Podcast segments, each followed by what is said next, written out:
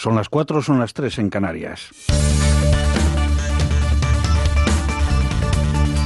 Noticias en Onda Cero.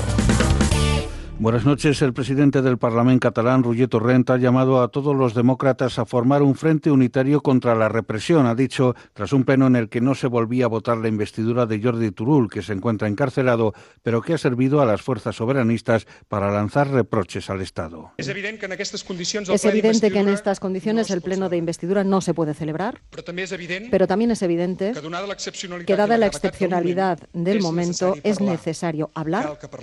Hace falta que todas las voces del Parlamento, representantes de la ciudadanía, hablen, expongan sus eh, criterios y lo hagan con libertad. Si no lo hiciéramos, estaríamos justificando una situación de involución e injusticia. Y no se lo merece ni la institución ni el recuerdo de Jordi Turull.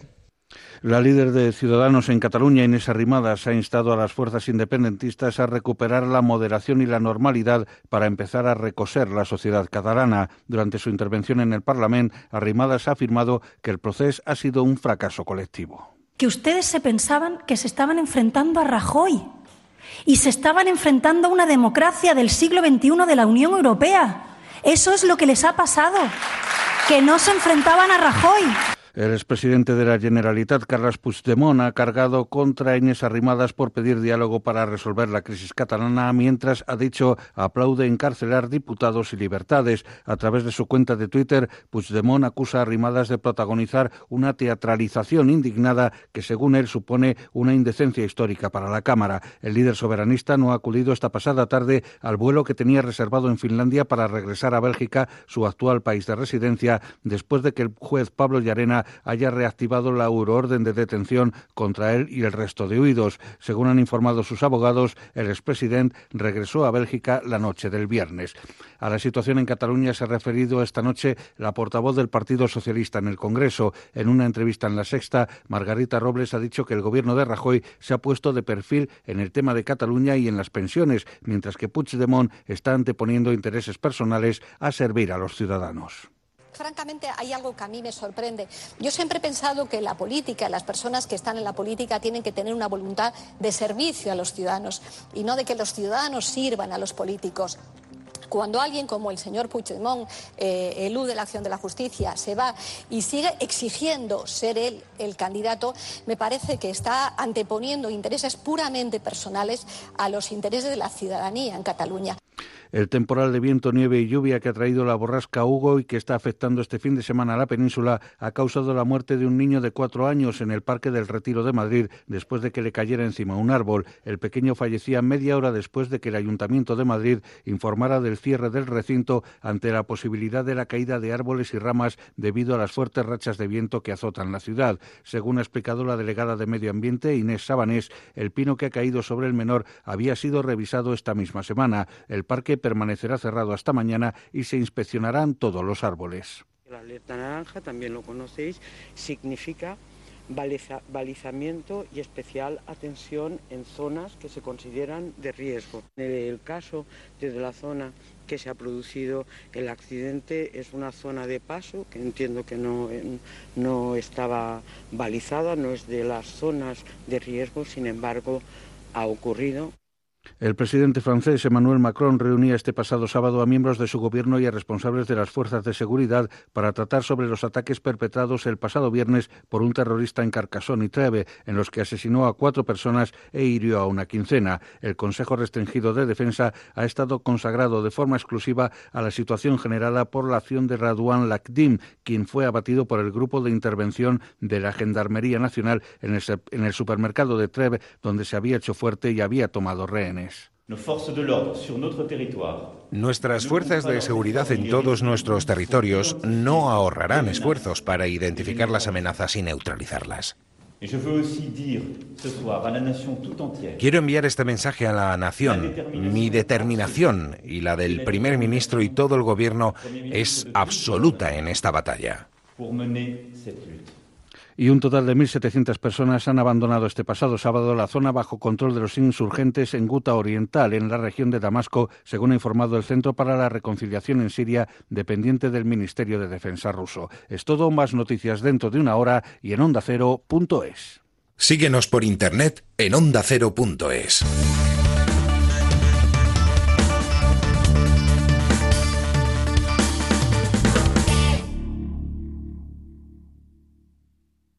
Por fin no es lunes. Un programa entretenido y cercano. Nos encanta el debate, nos encanta que tengas tu propia opinión y que la expreses en Por fin no es lunes. ¿Vosotros pensáis que se puede tener amigos con distinta ideología? ¿Y las parejas? ¿Qué pasa con la propia familia de Un cada programa interesante. Para los hebreos, el año en el que estaríamos sería el 5776. Los musulmanes estarían en 1437 porque toman de referencia a Mahoma y los chinos en el... Por fin no es lunes. Jaime Cantizano. Os espero los sábados y domingos de 8 a 12 de la mañana. Te mereces esta radio. Onda Cero, tu radio.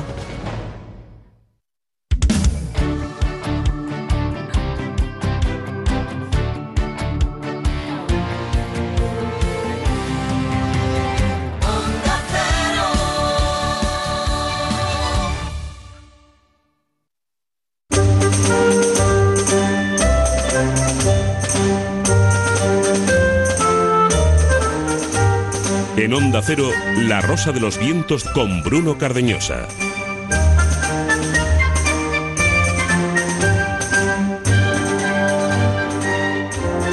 Instantes, eh, Mado Martínez eh, nos cuenta los efectos eh, de la luz, el secreto de una hormona, de una droga que gracias a la luz aparece más en nuestro cerebro de forma natural, la dopamina. Nos va a contar algo sobre los efectos eh, de la dopamina y de la luz en la mente humana. Luz eh, que será mayor a partir de mañana porque ha cambiado la hora.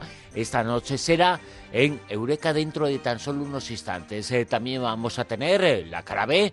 Os vamos a contar lo que hay detrás de esa detención de Gaddafi, el apoyo a los países ricos, perdón, la detención de Sarkozy, el apoyo de Gaddafi a los eh, países eh, ricos. A Sarkozy se le acusa de financiación ilegal de Libia y también vamos a tener eh, juicios con historia con Ana María Vázquez. Hoy os vamos a hablar de Tutankamón y señales del fin del mundo. Javier Sevillano nos va a contar algo sobre lo que ya está ocurriendo y ocurrirá más. Los fenómenos atmosféricos brutales, eh, radicales eh, que se están eh, produciendo. Nos va a contar algo más sobre este asunto, pero antes vamos a conocer algo más, algunos detalles, algunos apuntes y vamos a resolver la incógnita de esta noche, el personaje oculto. Lo primero, dar las gracias a todos los, nuestros oyentes que han participado muchísimo y deciros, pues que claro, que los tres escritores que tenemos como candidatos no han dudado en defender los derechos de autor, al igual que la gran mayoría de escritores que luchan por poner en valor la creatividad y la cultura. Javier Sierra, flamante ganador del Premio Planeta, o Juan Gómez Jurado, colaborador de Julia en la Onda, han sido dos de ellos. Si bien en esta ocasión nos referimos a la gran Julia Navarro, una de mis escritoras favoritas, que acaba de conseguir nada más y nada menos que el Premio Cedro 2018 por su compromiso con la defensa pública en los derechos de autor. Felicidades, Julio, un besazo. Bueno, ¿y quién ha sido el ganador o ganadora de esta noche? Pues ella ha sido Nuria Fernández Paz. Así que ya sabes, envíanos tu dirección a rosa.vientos arroba onda cero punto es y te llegará un detalle del programa. Unos eh, derechos eh, de autor eh, que también se defienden leyendo a Philippe Roth, o lo hemos eh, visto hace unos instantes, Antonio Muñoz eh, Molina también son importantes y estos eh, personajes yo me solidarizo mucho más con lo que dicen y lo hago mucho más mío. La rosa de los vientos en onda cero. Eureka.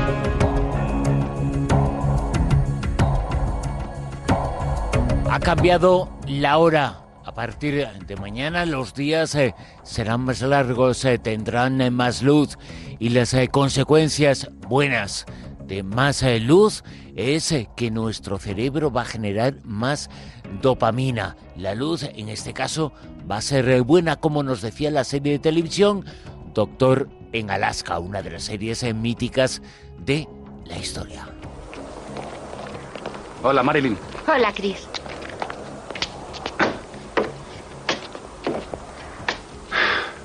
Las últimas palabras de Goethe, más luz. Desde que salimos del primitivo barro, ese ha sido nuestro constante grito. ¡Más luz! Luz del sol, de antorcha, de vela, de neón, incandescentes. Luces que erradican la oscuridad de nuestras cavernas, que iluminan nuestras carreteras, los interiores de nuestras neveras. Grandes luces para los juegos nocturnos del campo de batalla. Pequeñas bombillas para esos libros que leemos debajo de las sábanas cuando deberíamos estar dormidos. La luz es algo más que vatios y velas. La luz es una metáfora. Tu palabra es una lámpara bajo mis pies. Ira, ira contra la muerte de la luz. Guía, brillante luz a través de la oscuridad circundante. Guíame tú para seguir. La noche es oscura y estoy lejos de casa. Guíame tú para seguir. Despierta y brilla porque tu luz está aquí. La luz es conocimiento. La luz es vida. La luz es luz.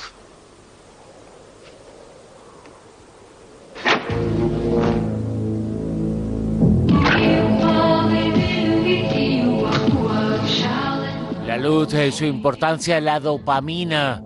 Es un tema, lo hemos escuchado, este era el locutor de radio de la serie Doctor en Alaska. Bueno, lo hemos eh, escuchado aquí al comienzo de esta sección, Eureka, la información científica que como siempre nos llega con Mado Martínez. Mado, muy buenas, ¿qué tal? Buenas noches. Hemos escuchado a Doctor en Alaska, hemos escuchado a Chris Stevens hablar eh, de la luz, eh, la necesidad eh, de luz, sus palabras más importantes, ¿eh? Y más en aquella tierra en la que él vivía, que la luz lo daba todo y lo significaba todo. Pues sí, porque imagínate en Alaska, ahí en, en, esa, en Anchorage o en esas ciudades de Alaska, la poquita luz que tienen al día y hay estaciones en las que apenas yo diría que, que ven el sol. Luego entró contrapartida tienen una época en la que tienen lo que llaman el sol de medianoche, que es que no tienen noche prácticamente, tienen muchas horas de luz, ¿no? Y como que les da súper subidón y si no se lo controlan, luego estallan, ¿no? De tantas horas que pasan ahí de subidón. Pero, pero bueno, sí, es que ya estamos en la primavera, que es, que es esa época que a mí me encanta. Yo no sé si es porque yo nací en marzo, pero igual que ahora salimos de la hora cero, esa que ha pasado, ¿no? Del tiempo, el no La hora que no existe, ¿eh? la hora que no existe, pues todo parece que renace en, en, primavera y que conforme vaya acercándose la luz, lo digo porque todavía parece que no termina de llegar, venga viento, venga lluvia, venga nube, yo estoy ya un poquito de, de hartita de, estas cositas, pero conforme va llegando eso de que ves la flor, ves la luz, ves que ya sabes a volar la cometa y no te vuelas tú y tal, pues yo la verdad que me voy animando bastante. Desde luego que sí. Eh, la Virgen de la Cueva está haciendo mucho trabajo durante este invierno, está trabajando de pero ahora que trabaje, una palabra que nos eh, tenemos eh, que meter bien dentro, porque es la clave de todo lo que ocurre a partir de hoy, de la luz, más luz, los días más largos en llegar la primavera, y eso quiere decir que llega la serotonina, ¿no? Sí, llega la serotonina. Y es que fíjate qué cosa, si es que, es que sí, es que la luz es muy importante, porque resulta que la serotonina, que es esa hormona, ese neurotransmisor que regula el sueño y los estados de ánimo, las emociones, que la llaman la hormona de la felicidad, porque tiene que ver con, pues eso, con la felicidad, el bienestar, el buen humor, resulta que tiene que ver también y depende muchísimo de una cosa que es la luz solar. ¿Por qué? Porque la luz solar es lo que estimula la producción de serotonina. Tiene un rol muy significativo en las alteraciones emocionales y en el estado de ánimo. Y cuando llega la primavera, pues parece que nosotros también renacemos y nos encontramos más contentos, lo estábamos hablando, ¿por qué? Pues porque empezamos a segregar esta hormona, la serotonina. Y además es que en el año 2000 el doctor Lambert publicó un estudio en la revista Lancet, que es mm, yo creo que la revista médica más prestigiosa del mundo, en el que se demostró que el síndrome afectivo estacional existe. Es decir, ya no es una sospecha, no es una cosa que tal, que cual, no, es que existe. Ellos dijeron, este equipo de investigación, que los cambios de luz solar durante las estaciones del año, es decir, pues los cambios estacionales de luz, modifican los niveles de algunas sustancias cerebrales que, pues como decíamos, juegan un papel esencial en los trastornos afectivo-estacionales. Y esto es así, cuantas más horas de sol, más luz, pues menos problemas afectivos tiene una persona y cuanto mayor es el volumen de serotonina, pues eh, mejor nos sentimos, con más felicidad, más animados y además pues cuanto menor es ese volumen, pues más irritables, más agresivos y también aplica a los días soleados y a los días nublados. O sea, no es solamente una cuestión estacional, que está eso ahí corroborado esta relación. Es la luz en general, eh, sea como sea, tenga la fuerza que tenga cuando nos eh, dicen con este cambio de hora el que acabamos eh, de vivir, el que estamos eh, viviendo estos días, que los días van a ser más largos, que anochece más tarde, y nos dicen, es que es para ahorrar energía. Bueno, eso es lo que nos cuentan. Lo importante y lo que nos tenían que contar y lo que es verdaderamente relevante es que vamos a generar más serotonina y que nuestra sangre se va a alterar, y eso es ciencia, ¿eh? Que la, que la primavera la sangre altera, hombre, desde luego. Yo, yo a ver, mm, también habrá dicho mucha gente, ve, pues estos son los refranes, los no sé qué, los no sé cuántos, es que las alergias, el polen, no sé qué. Sí, pero en primavera la sangre altera. Y si notamos que empezamos a animarnos y que nos sube la libido y que nos encontramos como un poquito así más animados, pues también hay una explicación científica detrás, también está corroborada esa relación entre la serotonina y la libido. Es decir, cuanta más luz, más horas de sol, más serotonina, más lívido y eso se traduce pues en una vida sexual mucho más animada porque para empezar pues tienes ganas, que es una cosa que en invierno parece que los niveles de, de, serotonina descienden y descienden también los niveles de líbido, así que yo creo que es una época ideal para enamorarse. Ya lo dicen, que el invierno no, no mola para enamorarse, porque es una época en la que uno está más irritable, te apetece estar más recogido en casa, pero conforme llega la primaverita sí. Y además, empiezas a ponerte otra ropa, que si los shorts, que si los tirantes, no sé. Bueno, es que eh, los dichos tienen una base y estamos descubriendo que esa base eh, tiene fundamento científico. Cada vez, eh, y la ciencia lo está descubriendo, esas drogas, esas hormonas, esas sustancias que genera el cerebro tienen mucho que ver con nuestro comportamiento. Ahora acaba de llegar la primavera y se va a subir nuestra libido, estemos o no enamorados, pero es que corremos el riesgo de enamorarnos más todavía. Oye, y encima si nos enamoramos, todavía se agregamos más serotonina, es como una, como una pescadilla que se muerde la cola. Porque resulta... Que es una de las características de estas hormonas, ¿no? Cuanto más caso hace tu mente consciente a lo que tu mente consciente eh, dice y tiene que generar, bueno, pues esa retroalimentación existe.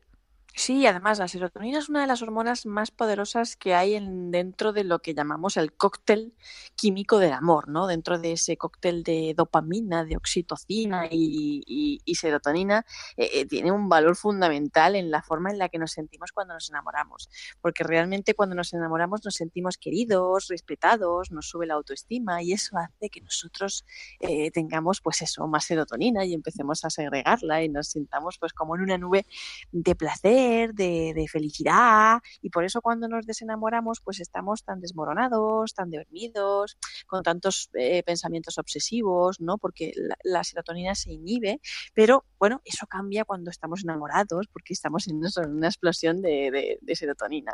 Pues imagínate si le sumas al amor con la, con la luz y los pensamientos positivos, ese cóctel, ¿no? Ahí que hace que, que, bueno, eso, que seamos íntimamente felices. Luego ya sabes que con el tiempo existe una cosa, igual que con las drogas, que se llama habituación y ese subidón que sentimos al principio de una relación, pues cambia y pasa a ser otra cosa, ¿no? Pero que también tiene que ver eh, esa... Eh, digamos, eh, que, que se suavice la cosa y que se mantenga en el tiempo, el apego, eso también tiene que ver con las hormonas y las drogas cerebrales.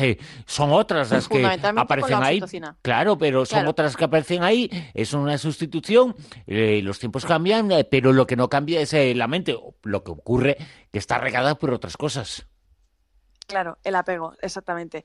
Además que la, eh, con este cóctel que estamos hablando nosotros de hormonas, quiere decir que esto tampoco surge de forma automática, que no es solo química, que nosotros segreguemos más o menos serotonina o más o menos cantidad de oxitocina, pues no solamente depende de que pues tengamos relación con una persona y tengamos un orgasmo y de repente durante ese orgasmo empecemos a segregar oxitocina y alma, también depende de, cómo veamos nosotros esa persona, de cuánto la idealizamos o no de cuánto significa esa persona para nosotros, de realmente qué es lo que sentimos, no solamente pensamos, no solamente lo que, lo que pasa por ahí dentro, porque eso va a hacer que segreguemos más, menos o que tengamos más densidad o menos de ese tipo de, sustancias. Es decir, también hay una parte de trabajo de nosotros y desde luego si nosotros ponemos empeño en voluntad en querer a una persona y en cuidarla y en tener detalles, eso también hace que segreguemos ese tipo de hormonas.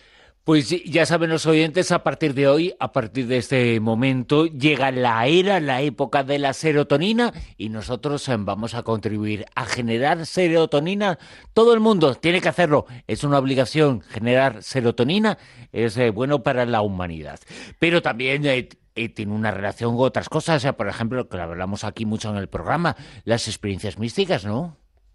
Pues sí, eh, mm, poca gente se lo plantea, ¿no? De decir, bueno, nada, pues resulta que hay algunos estudios, entre otros los de Borg, Soderstrom y Farr, que dicen que la serotonina tiene que ver con las experiencias místicas y con las experiencias además mmm, trascendentales, espirituales y con los fenómenos no explicables de forma objetiva. Y además dicen que la mayor o menor densidad en los niveles de serotonina de una persona podría explicar también por qué algunas personas son más espirituales que otras. Fíjate qué curioso. Es algo que ya se sospechaba porque realmente drogas tan poderosas como el LSD eh, sabemos que alteran los niveles de, serotonina, ¿no? Y, y, bueno, ¿qué pasa? Es que realmente cuando se liberan grandes cantidades de serotonina por todo el organismo, cuando estamos en ese subidón, en ese chute inmenso de, felicidad, podemos alcanzar un estado supremo de, de conciencia. Es muy curioso.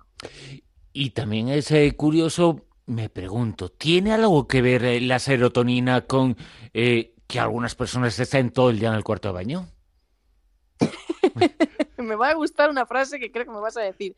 lo sospechas bien porque creo que ya lo hablamos en Eureka una vez cuando hablamos de la microbiota y de los cinco cerebros y esas cosas, y que hay un cerebro en el intestino. Pues resulta que el 95% de la serotonina tiene su fábrica de origen en el intestino y no en el cerebro, como pensábamos. Es decir, que, mm, eh, vamos a ver, aquí las bacterias juegan un rol fundamental en, eso, en nuestra salud intestinal, pero también en nuestra salud y en nuestro estado de ánimo, en nuestra mente. Y que cuanto mejor tengas tu equilibrio ahí bajo, con tu flora intestinal, pues más feliz vas a estar, ¿no? Entonces tú me habías dicho antes una frase que a mí me ha llamado mucha atención, pero no me atrevo a repetirla.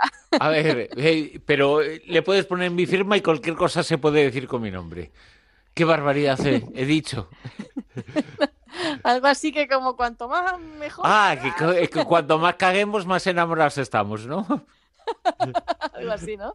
Sí. realmente, que cuanto más eh, regular y, más salud tengas en el tema del tracto intestinal, pues más salud tenemos. Ahí juega un poquito todo, pues eh, cositas que somos nosotros, que somos bacterias, que somos más que humanos y realmente nosotros estamos compuestos por muchas más bacterias que células humanas. Fíjate si es importante ese tema y lo importante que es esos, eh, pues la salud, ese equilibrio de esos bichitos que tenemos ahí bajo en el intestino y el rol que juegan en la producción de hormonas tan relevantes en nuestro estado de ánimo como la serotonina.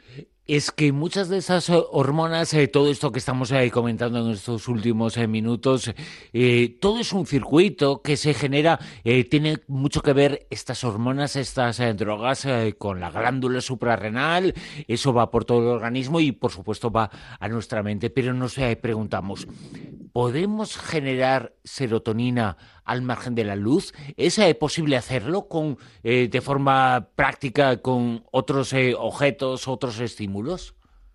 Por supuesto que sí. Yo aquí voy a recomendar dos libros.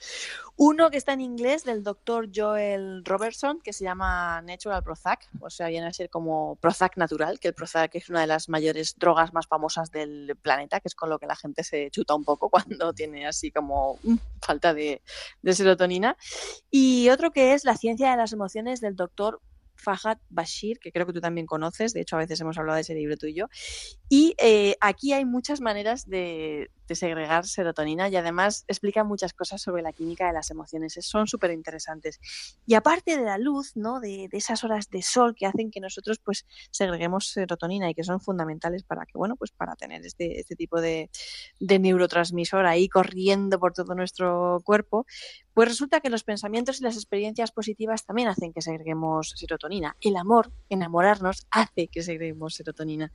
Que mm, hablar de temas tristes, por el contrario, hace que se inhiba, que enfadarse hace que se inhiba, que mm, la oscuridad, esos, eh, esos días nublados, esas estaciones oscuras hacen que se inhiba y que podemos incluso tener una alimentación sana en productos eh, que, que, hagan que, segreguemos esa, esa, hormona, ¿no? Pues, por ejemplo, las zanahorias, me viene a la cabeza, las lechugas, también el ejercicio relajante, como puede ser las grandes caminatas, pues por sitios bonitos, como los bosques, pasear por el mar, dicen estos doctores, que hacen que segreguemos serotonina, meditar, y también la oración, la gente que es creyente con profundas convicciones religiosas, mientras está, bueno, entregándose a la oración, está segregando serotonina. Pero también leer una obra literaria que te inspire hace que segregues serotonina. Y escribir también hace que segregues serotonina. Y fíjate qué cosas más curiosas. Yo creo que la que más nos va a gustar a ti y a mí va a ser la última forma que voy a mencionar de segregar serotonina, que es hacer lo que tú y yo estamos haciendo todos los fines de semana cuando contamos estas cositas. Ayudar a la gente. Ayudar a la gente hace que segregue serotonina. Y escuchar a Amado Martínez eh, también, ¿eh? Bueno, escucharte a ti me, pone más. bueno, yo estoy seguro que mucha gente va a, decir ahora mismo que Amado Martínez eh, me está generando serotonina. Eso es bueno, nos hace mejores de la forma que sea tener eh, serotonina, segregarla eh, con la primavera, existe esa posibilidad. La sangre altera y también las hormonas. Llega la primavera, llega el cambio de hora, llega más de luz y con todas las cosas eh, buenas que tiene. Entre ellas, escuchar Eureka con Mado Martínez. Mado, muchas gracias. Un beso y un abrazo muy grande a todos.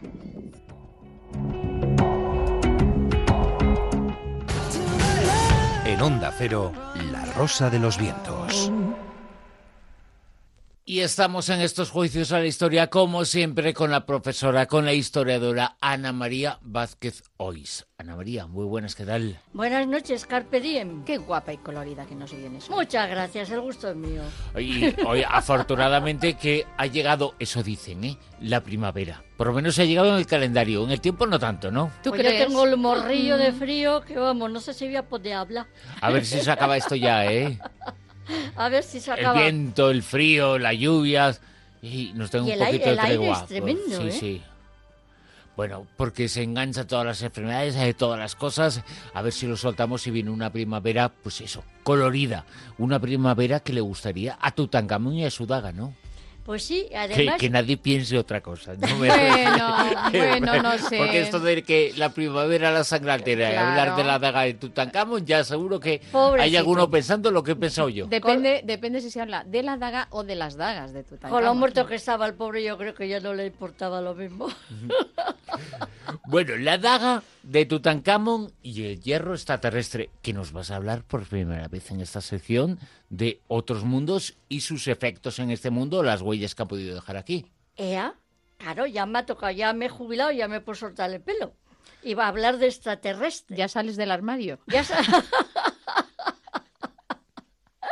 bueno, eh, que se enteren los oyentes que hablamos de origen extraterrestre, de un hierro meteórico que apareció en la tumba de Tutankamón. Nos referimos a la daga 256K, que está todo numerado, ya sabéis que tenía cienes y cienes de chismes en la, en la tumba que parecía aquello un mercadillo egipcio, además de cosas que se ha demostrado luego, que es muy curioso, no sé si lo sabéis, que eran reutilizadas y que hay cosas raspadas y que está puesto, en vez de el nombre de un faraón anterior, está puesto el nombre de Akenatón o de Tutankamón, o sea que es como un lío mm, en, todo lo que había en esta, en esta tumba, ¿no? Y lo que sorprendió a los em, estudiosos modernos cuando descubrieron la tumba, sabéis que se encontró en 1922 y que tardaron bastante en, conseguir organizar todos los objetos, inventariarlos, dibujarlos y publicarlos. que además el que quiera verlos, no sé si queréis cotillear, en la web del Museo Petri de Londres hay un apartado en el que están todos los objetos de la tumba de Tutankamón. Que no eran pocos. Dibujados, más de 5.000. Dibujados, transcritos y perfectamente inventariados con eh, la letra de Petri. Es decir, que están todos los diarios de las excavaciones, se pueden consultar perfectamente. Y podéis saber lo que os estoy contando, no solamente de este hierro meteórico extraterrestre, sino de todos los objetos que queráis conocer de la tumba, que es un cotilleo tremendo. Y entre esos eh, objetos, 5.000 eh, objetos, está ese hierro, está ese meteorito. Cuéntanos un poquito la historia, por qué está ahí, qué hacía en ese lugar, y bueno, cuál es eh, su origen y por qué en un momento determinado lo adopta como algo propio un personaje como Tutankamón. Pues eh, la daga 256K mide 34,2 centímetros. Tiene el pomo de cristal de roca y la hoja de hierro que procede de un meteorito. Estaba colocada sobre el muslo derecho de, la momia y en un primer momento, cuando se descubrió ya en el siglo XX, eh, se dieron cuenta enseguida que aquello cobre no era Sí, que era un material extraño. más oscuro, ¿no? Que era hierro. hierro. Si tú tienes un puñal, estás en una, haciendo una excavación de la edad del cobre o de la edad del bronce, esto es de la edad del bronce, y te extraña muchísimo encontrar, encontrar un puñal de hierro. ¿Por qué? Porque es como encontrar, ¿qué te diré yo?, en una excavación del siglo XVIII, encontrar un teléfono móvil. Eso no cuadra. esto es una cosa de 200 años posterior y qué hace un puñal como este en una mm, momia de 1325 o 20 algo antes de Cristo. ¿Qué es lo que se supone?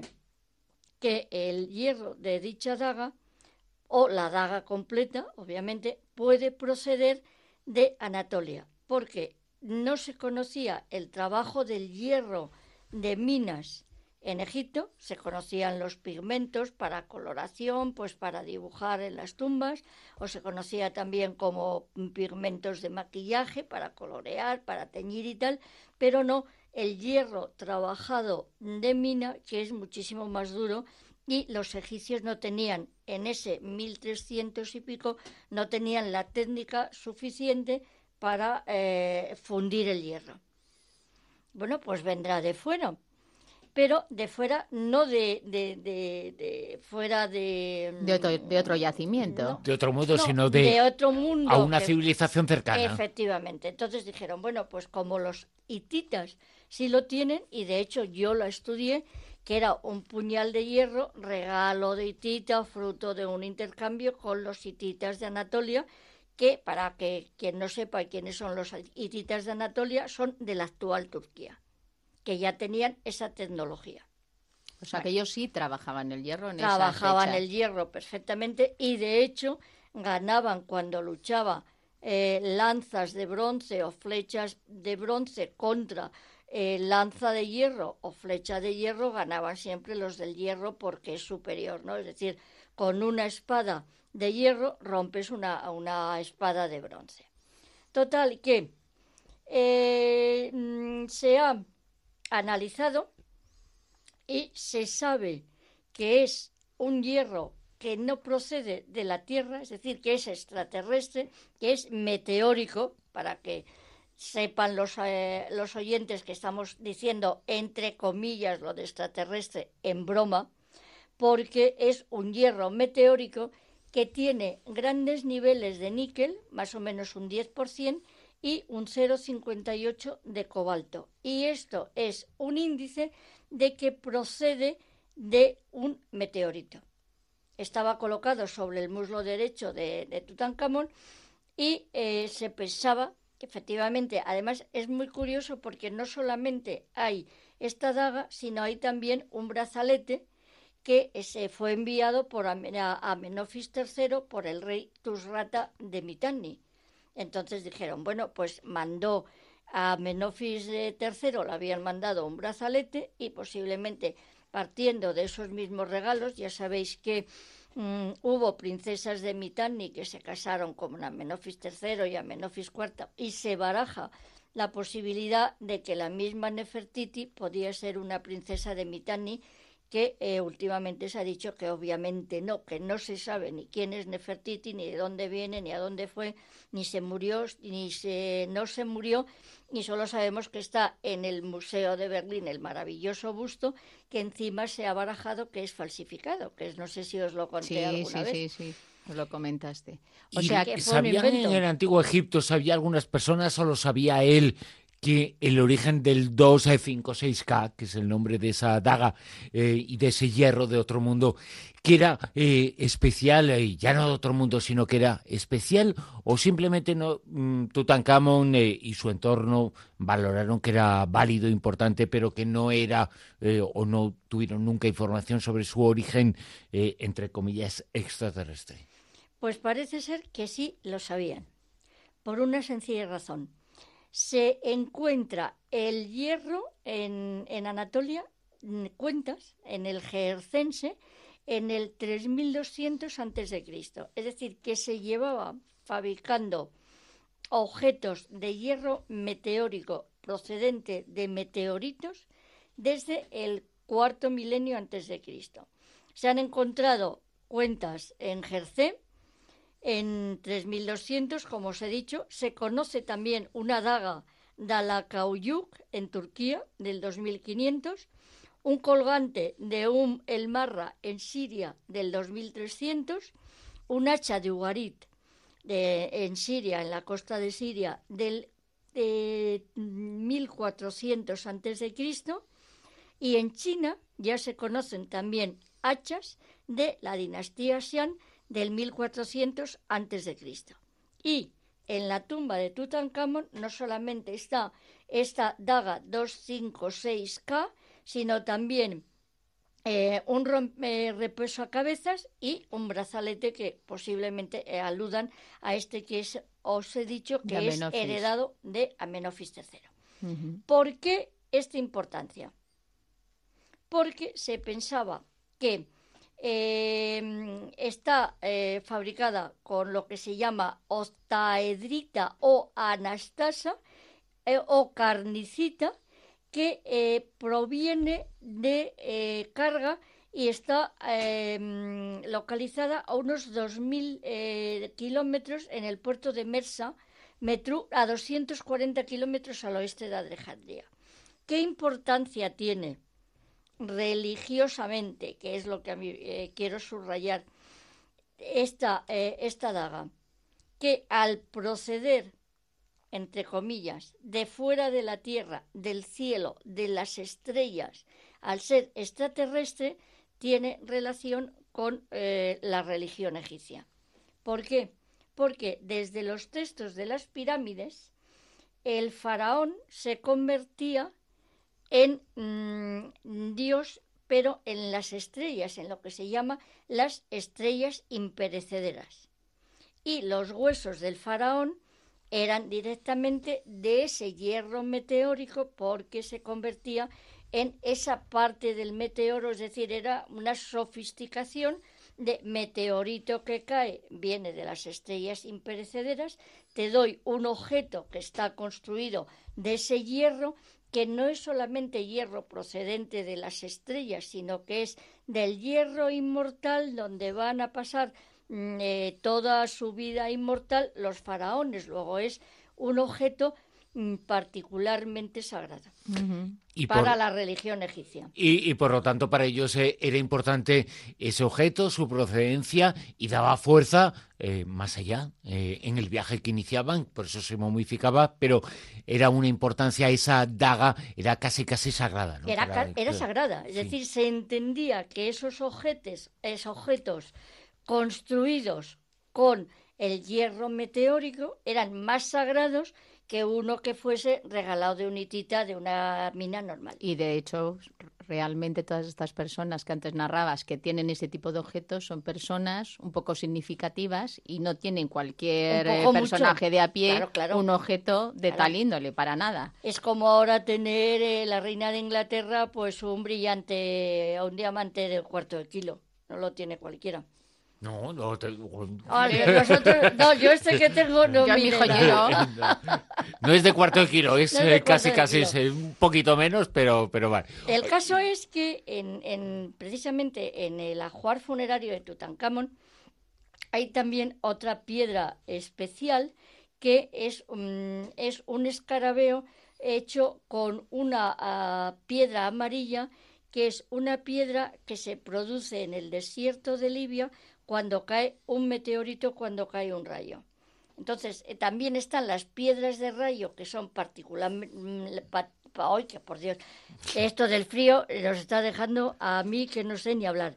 Particularmente eh, especial porque está producida por el fuego del cielo. Y es una piedra amarilla que eh, la tallaron en forma de escarabeo. O sea, que todo lo que viene de arriba están súper pendientes para tener esos objetos casi como objetos de poder en torno a ellos. Claro, y es que además daros cuenta que se dice también que la piedra Benben de Heliópolis em, está em, eh, fabricada o estaba fabricada también con hierro meteórico procedente de un meteorito. Es decir, que está todo relacionado con esos extraterrestres que mandan las piedras a la Tierra para que los humanos, pues obviamente las adoren. No te preocupes, Ana, que a partir de hoy empieza el calor, ¿eh? Que eh, estamos deseando todos. Eh, hoy se cambio de hora, hoy comienza el calor, hace unas eh, horas, unos días comenzaba primavera, eh, ya es hora de que hagan caso a los dioses o al cielo o a quien sea, ¿no? Sí, sí, yo no sé, pero que no y que nos la Virgen de la Cueva se deje de trabajar de una vez por todas. que no se nos caiga el cielo sobre nuestras cabezas, pero un meteorito eh, con un brillantito así pequeñito y tal nos lo repartíamos, ¿verdad, Silvia? Nos lo apañamos rápidamente. Y si no, el calor humano de todos los dientes de la rosa, enseguida nos ponemos todos en torno a la hoguera, vamos, y hacemos el, estrellas y meteoritos rápidos. Lo, lo bonito que es el concepto, digamos, de que todo lo que proviene de, del cielo es sagrado. Y no sé si os recordáis que en, en la civilización romana, donde caía un rayo, se ponía un brocal de pozo que se llama puteal. ¿Ah? No tiene nada que ver con la, el putus putus. ¿Cómo, cómo? ¿El putus putus? No, no tiene. Es una es por no decir las cuatro letras, que es una... No puedo decir taco, soy una señora. Bueno, a estas horas ya da igual. Sí, pues nada, que no, es, no tiene nada que ver con puta. Ni con computadora. Ana María Vázquez, hoy los juicios a la historia. Esta noche hemos hablado de Tutankamón y esa daga y el hierro extraterrestre. Ana, como siempre, un placer. Pues nada, que sepáis que proviene de la octaedrita de un kilogramo que fue bautizada directamente con este nombre y que hay meteoritos de varias toneladas, porque hay uno en Jova, en Namibia, que pesaba 60 toneladas, chicos. Imaginaros la cantidad de dagas que podían sacar de ahí. Menudo negocio. Ya te digo. Extraterrestre. Ana María, muchas gracias. Carpe diem. Adiós. Sarkozy, Nicolás Sarkozy, ha sido detenido. Detrás está la historia de un sátrapa, de Gaddafi. Va a ser protagonista esta noche en la cara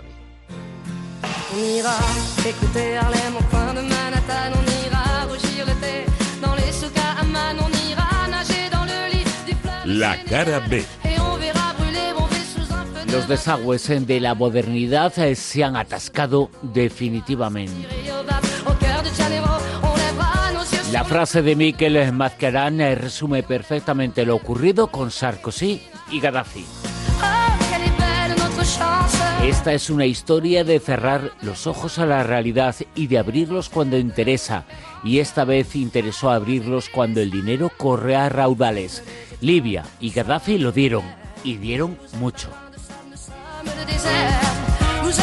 se dieron a conocer hace unos años unos cables en diplomáticos secretos eh, que contaban la verdad, que demostraban la hipocresía de Occidente, que demostraban que alguien solo es bueno cuando da, cuando da dinero.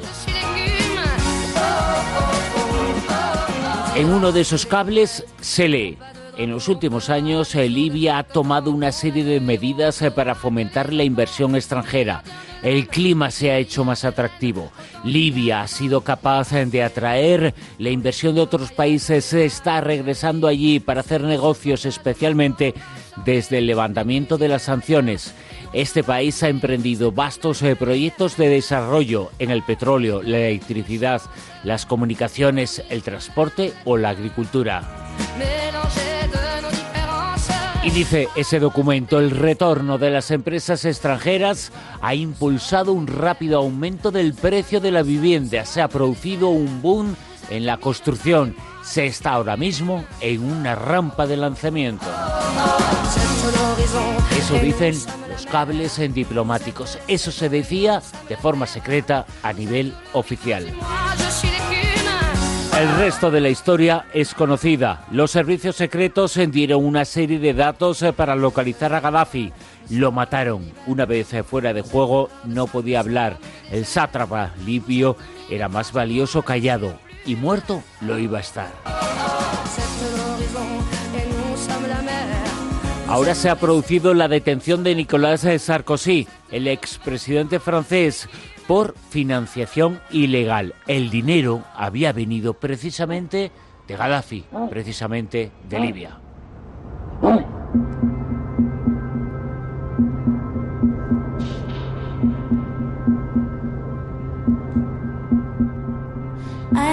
La historia de Gaddafi comienza en 1969. Entonces se lidera un golpe de Estado que derroca al rey Idris I, proclama la revolución y la República Árabe Libia.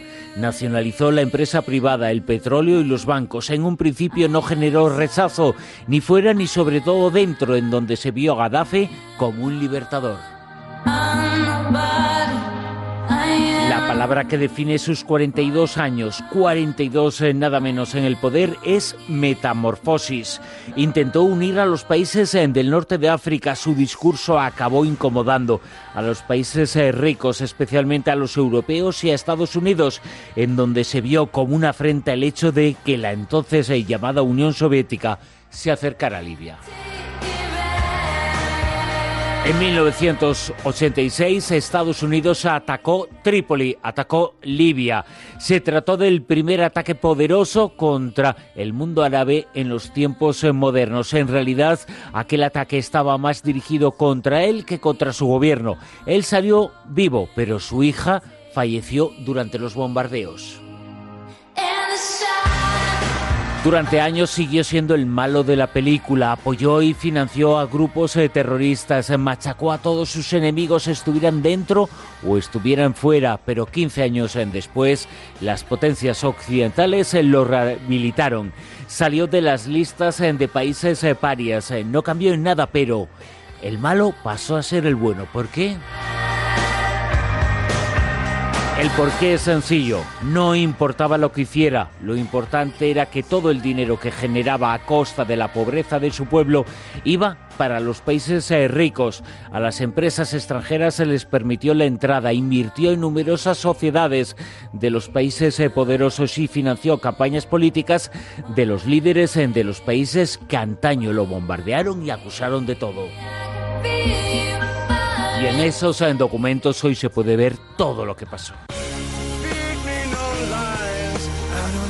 Uno de esos escritos eh, secretos habla sobre la visita que realizó Gaddafi a Madrid en enero de 2008. Ya en esas eh, fechas, Gaddafi se había convertido en una oportunidad eh, para enriquecerse. Estaba loco, pero se le permitía todo si daba dinero. Entonces desplegó su jaima en el jardín de El Pardo. Según estos documentos, durante la visita se establecieron los acuerdos derivados de asuntos relacionados con defensa, cooperación económica e inversión. El gobierno español estima que el comercio y la inversión de Libia podrían aumentar en 15.000 millones de euros. Eso es lo que dice el escrito. Pero la mala prensa de Gaddafi era ya innegable. Los intentos del gobierno por presentar su lado bueno no evitó que generara todo tipo de dudas. En un editorial del periódico El País eh, que aparece en esos documentos eh, secretos eh, puede leerse. La visita de Gaddafi va en contra de los principios de la política exterior. No importa qué tan suculenta sea la oferta económica cuando el efecto de la misma está en devastadora contradicción con la democracia. Pero aquello no importó.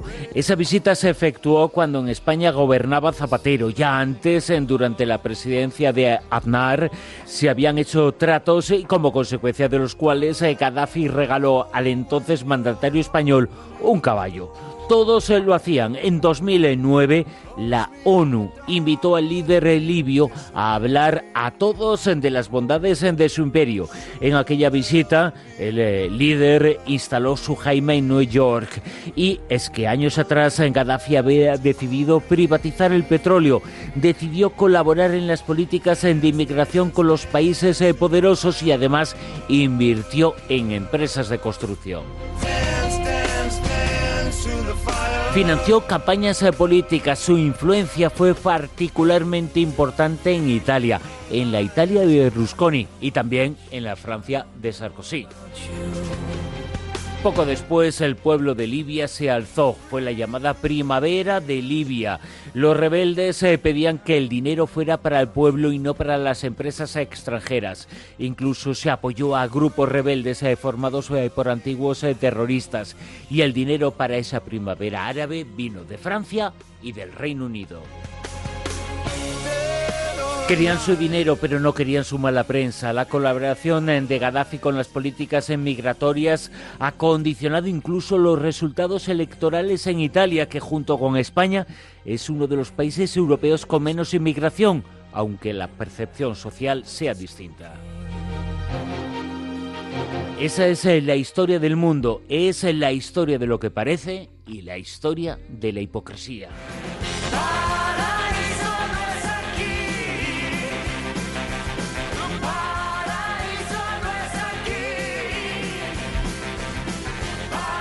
La hipótesis de que Gaddafi apoyó económicamente a Sarkozy ha cobrado fuerza tras saberse que el líder de Libia le dio dinero. Esto ha sembrado incluso dudas sobre la razón última de la intervención militar de 2011 que acabó con la muerte de Gaddafi. Puede leerse siete años después en el periódico La Vanguardia cabe preguntarse por qué se actuó de aquel modo. Es obvio que había intereses económicos eh, que proteger. El petróleo, en primer lugar, así como la defensa de la tradicional eh, proyección francesa en África. Pero crece ahora la sospecha de si silenciar al dictador libio, borrar huellas de su ayuda, era prioritario para Sarkozy, que afrontaba la elección, aunque fuera fallida, en el año 2012.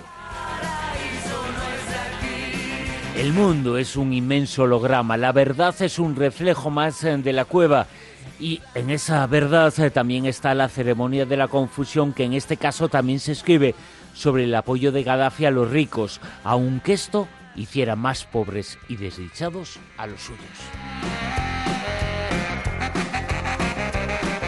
El intento del mundo es hacer creer a los pobres eh, que son ricos, creer que ese holograma es eh, real, pero ese holograma es una fotografía que utiliza un rayo láser que se graba sobre una película fotosensible.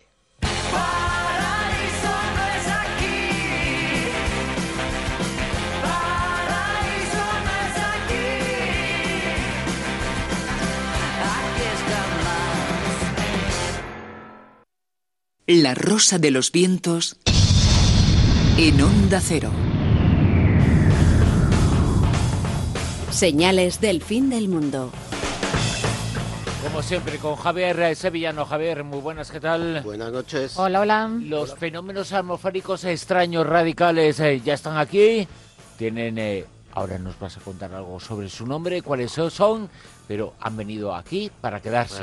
cada vez estos fenómenos atmosféricos mm, considerados como extraños por los expertos cada vez son más frecuentes. ¿no? ¿Y cuáles son estos? Mm, vamos a hablar un poco de un, de un proyecto que hay eh, aquí en España que es el, eh, Sistema de Notificación de Observaciones Atmosféricas Singulares, que se llama SINOVAS, y es un proyecto eh, muy chulo porque es un proyecto de, mm, de, ciencia ciudadana, es decir, es una web abierta a todo aquel que quiera colaborar eh, registrando mm, los fenómenos atmosféricos que se producen en, su zona de localidad, en donde habita toda esta gente que son voluntarios, que han conformado una guía de fenómenos meteorológicos eh, recogidos en este sistema que ha sido eh, elaborada por mm, miembros de la Agencia Estatal de Meteorología, en concreto por Delia Gutiérrez Rubio y por otros compañeros meteorólogos que lo que han hecho es aunar en esta guía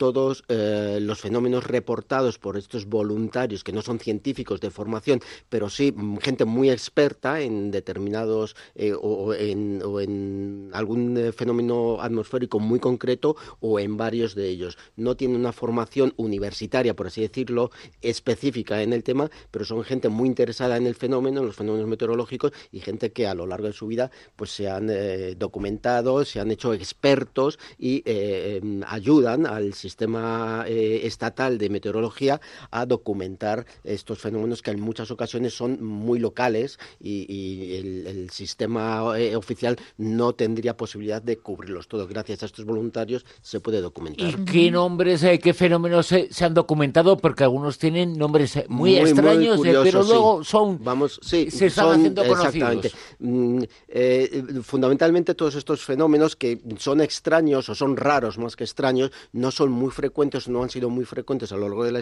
de la, de la historia, pero veremos alguno en concreto que cada vez es más frecuente en zonas donde antes no lo era debido a lo de siempre, al cambio climático y a eh, esta presión que estamos, a la que estamos sometiendo eh, al, planeta. El origen de los nombres es muy curioso porque mm, antes de la ciencia eh, siempre ha sido la cultura popular la que ha puesto nombre a muchos de estos fenómenos, ¿no? Y, incluso, por ejemplo, mm, ahora uno muy frecuente, que es, eh, eh, el famoso bulo, por así decirlo, ¿no? que hay en las redes sociales, eh, no, no, tiene un nombre científico, sino que es un nombre popular, popularizado en las redes sociales, que son los famosos el chemtrails, estos, ¿no? No es un nombre científico, sino que es una... Pero muchos fenómenos tienen ese origen, el nombre sí, exactamente, de lo popular. De lo popular, de, de, la observación de, de, la gente llana a lo largo de, la historia que ha puso nombres muy cercanos a ellos, ¿no? denominaciones muy cercanas, muy, muy del pueblo. Y ya no suenan como si fueran los científicos. La ciencia los ha adoptado los, antes de ponerles unos nombres, eh, em, que una denominación que se alejara eh, realmente de lo que el pueblo, porque están muy bien puestos en muchas ocasiones. El, que ahora se utiliza mucho, que se oye mucho lo de la ciclogénesis explosiva. Claro, exactamente. Eso es una de las de lo que dicen esta, esta guía de fenómenos meteorológicos, ¿no? que hay en, en, en ocasiones esto, llamarle mm, ciclogénesis explosiva y tal, es un nombre así, mm, tal vez más científico de lo que mm, de lo que estamos hablando, que se aleja un poco del concepto que estamos hablando, pero eh, ¿qué ocurre? Que el significado no, no, no llega bien, no, acaba de trasladarse correctamente a la gente y lo que ocurre es que la gente acabamos eh, em, usándolo incorrectamente, ¿no? Si os parece... Cuando en realidad es una borrasca importante. Claro, es una, exactamente, es una cosa...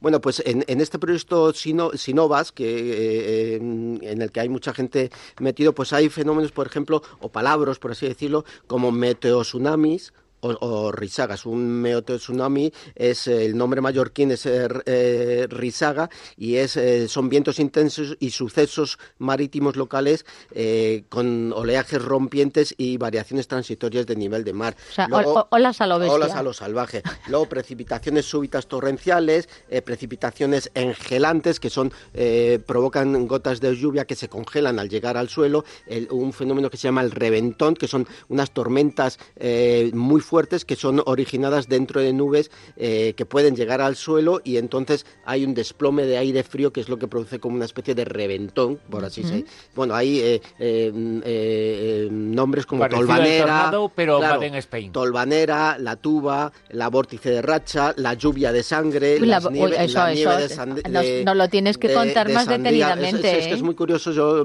podemos para otro programa, y más porque luego hay una, un apartado especial que lo vamos a llamar, en vez de en la rosa de los vientos, lo vamos a, llamar la cosa de los vientos, porque tienen unas denominaciones los vientos, sobre todo en el lenguaje marinero.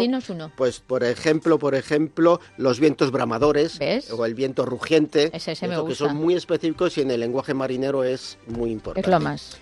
Las señales del fin del mundo, esos eh, fenómenos eh, atmosféricos eh, brutales que han venido para quedarse, han sido el tema de esta noche con Javier Sabiano. Javier, muchas gracias. mañana, más. La Rosa de los Vientos se envuelve mañana a la una y media de la madrugada, las doce y media en la Comunidad Canaria. Gracias por estar ahí. Son las cinco, son las cuatro en Canarias. Noticias en Onda Cero. Buenas noches. La Fiscalía de Bruselas ha confirmado la recepción de la euroorden cursada por el juez del Tribunal Supremo Pablo Llarena contra el expresidente de la Generalitat, Carles Puigdemont, y los tres exconsejeros catalanes huidos como él en Bélgica. La Fiscalía ha anunciado que tras examinar el documento emitirá un comunicado con más detalles. Entre tanto, el ministro del Interior, Juan Ignacio Zoido, ha señalado que en España no se persigue ninguna ideología, sino hechos delictivos tipificados en el Código Penal. En declaraciones en Sevilla, Zoido ha ha apelado a tomar decisiones para que las fracturas que se han generado en la sociedad catalana como consecuencia de las decisiones de Puigdemont cuanto antes puedan formar parte del pasado. En España, afortunadamente, no se persigue ninguna ideología.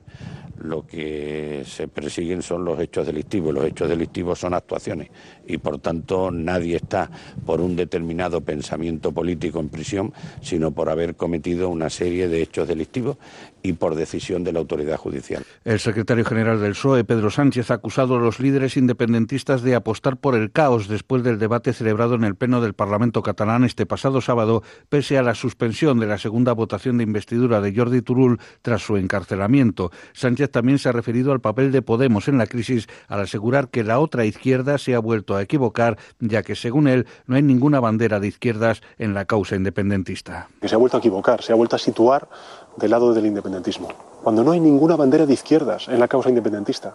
La izquierda es un movimiento político integrador, es un movimiento político progresista, modernizador y europeísta. Justo lo contrario a lo que representa el independentismo, que es excluyente, que es aislacionista, que es regresivo y que es insolidario. Los cuatro diputados del Partido Popular abandonaban la segunda sesión del pleno de investidura de Jordi Turul de este pasado sábado en el Parlamento. El, presidente del partido, Xavier García Albiol, había pedido al presidente de la Cámara, Roger Turren, que desconvocara el pleno de investidura y reuniera a la Junta de Portavoces para celebrar un pleno extraordinario diferenciado no es aceptable. Nosotros entendemos que es un eh, fraude de, ley, permítame que le diga, y no participaremos del mismo. Abandonaremos esta, esta sesión. Ciudadanos ha abierto la posibilidad de negociaciones para llegar a un acuerdo con el Partido Popular para aprobar los presupuestos generales del Estado antes del martes, después de que la senadora Pilar Barreiro, investigada por delitos de corrupción en el marco de la trama púnica, abandonara el Grupo Popular para formar parte del Grupo Mixto.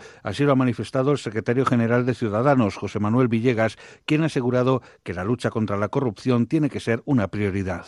Han pasado 80 días, el Partido Popular, el señor Rajoy, como siempre, ha arrastrado los pies, como siempre ha demostrado que eh, la lucha contra la corrupción no es ni muchísimo menos una prioridad para él, más bien todo lo contrario, pero finalmente eh, han movido ficha, la señora Barreiro ha dejado el Partido Popular, ha pasado al grupo mixto y por lo tanto se abre la posibilidad de iniciar unas negociaciones para estos presupuestos. El árbol que ha caído en el retiro sobre un niño de cuatro años causando su muerte había sido revisado esta misma semana y el parque estaba balizado y con diversas zonas restringidas, como la infantil, según manda el protocolo de actuación ante la alerta naranja establecida para vientos de 71 a 85 kilómetros por hora. Así lo ha explicado ante los medios de comunicación la delegada de Medio Ambiente del consistorio, Inés Sabanés, quien ha precisado que el accidente ha tenido lugar mientras estaba desalojando el parque Sabéis que la evacuación del retiro lleva el tiempo, pero también os quería informar que la alerta naranja, también lo conocéis, significa balizamiento y especial atención en zonas que se consideran de riesgo. Centenares de miles de personas se han concentrado este pasado sábado en múltiples puntos de Estados Unidos, con Washington como epicentro, para participar en las llamadas Marchas por Nuestras Vidas, una convocatoria para exigir que las vidas de los estudiantes se conviertan en una prioridad y para acabar con la violencia armada y los tiroteos masivos en las escuelas. La movilización ha estado liderada por los supervivientes del tiroteo de febrero en el Instituto Stoneman Douglas de Florida, en donde fueron asesinadas 17 personas. Y Buenos Aires ha vivido también una marcha multitudinaria en recuerdo de las víctimas de la última dictadura y donde ha estado muy presente la exigencia de justicia para sus verdugos tras las escarcelaciones de los últimos tiempos. Es todo por el momento, más noticias dentro de una hora y en ondacero.es. Síguenos por internet en ondacero.es.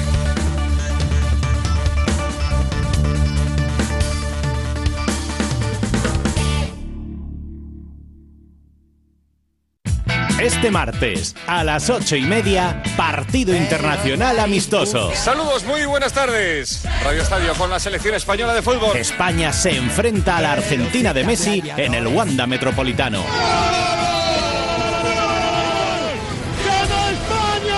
Este martes a las ocho y media de la tarde, España-Argentina.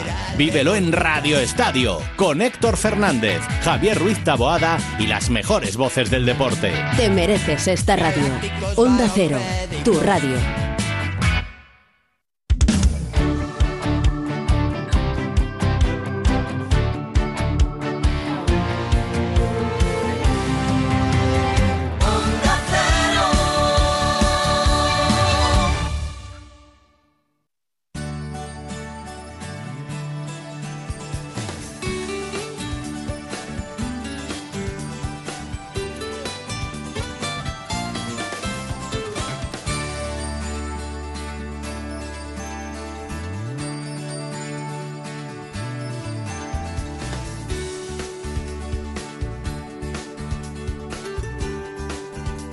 Buenas manos.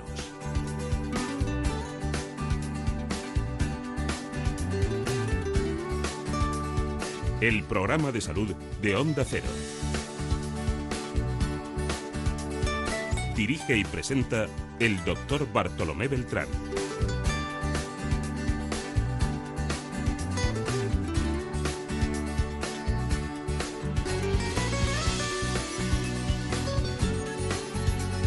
¿Qué tal? ¿Cómo se encuentran? Me alegro mucho de saludarles.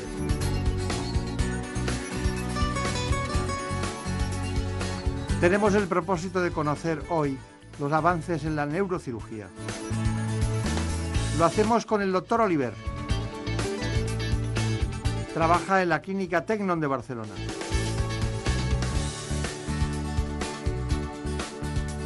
Porque la cirugía de la columna vertebral ha tenido un avance espectacular en los últimos tiempos. ¿Se puede utilizar la cirugía robótica en la columna? Lo vamos a conocer al detalle en un instante. La columna vertebral proporciona soporte estructural al tronco y rodea y protege la médula espinal.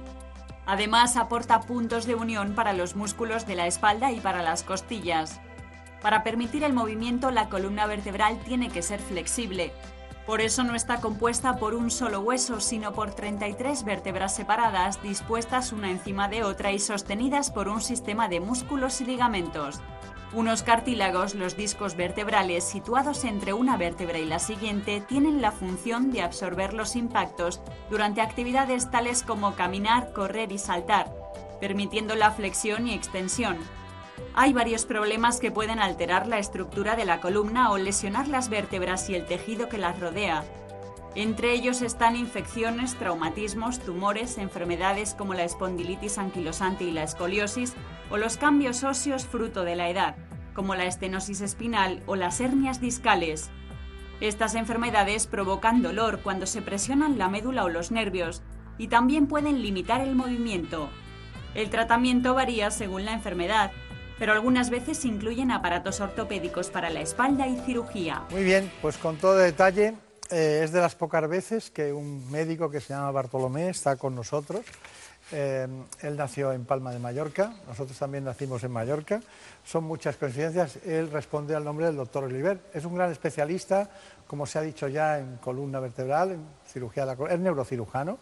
Se formó con los grandes, estuvo en varios sitios del mundo, concretamente en el Karolinska, en Suecia, también en Montreal, en Pittsburgh, distintos lugares, y trabaja en Cataluña, en Barcelona, concretamente en la Clínica Tecno.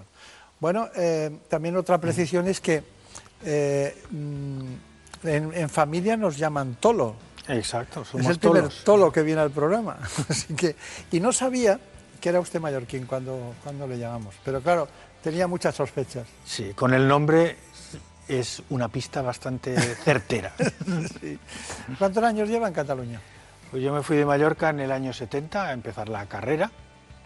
Y la hice en Barcelona y luego hice la especialidad aquí en Madrid, en La Paz, y después volví a Cataluña. Eh, iniciamos el servicio del Hospital de San Pablo, entonces. Fue la fundación de, de la neurocirugía en San Pablo y a partir de ahí pues eh, íbamos haciendo salidas periódicas para formarnos en, aspectos concretos de la especialidad en diferentes centros del extranjero. Santa Creu y San Pau de Barcelona, ¿no? Que me gustaban aquellas batas que llevaban en los años 80 los médicos. muy largas, muy, largas, y con pliegues. Sí, y la, imagen de, de, Pere Pons y de grandes especialistas con esas batas grandes y aquel salón de actos con el artesonado tan maravilloso, ¿no?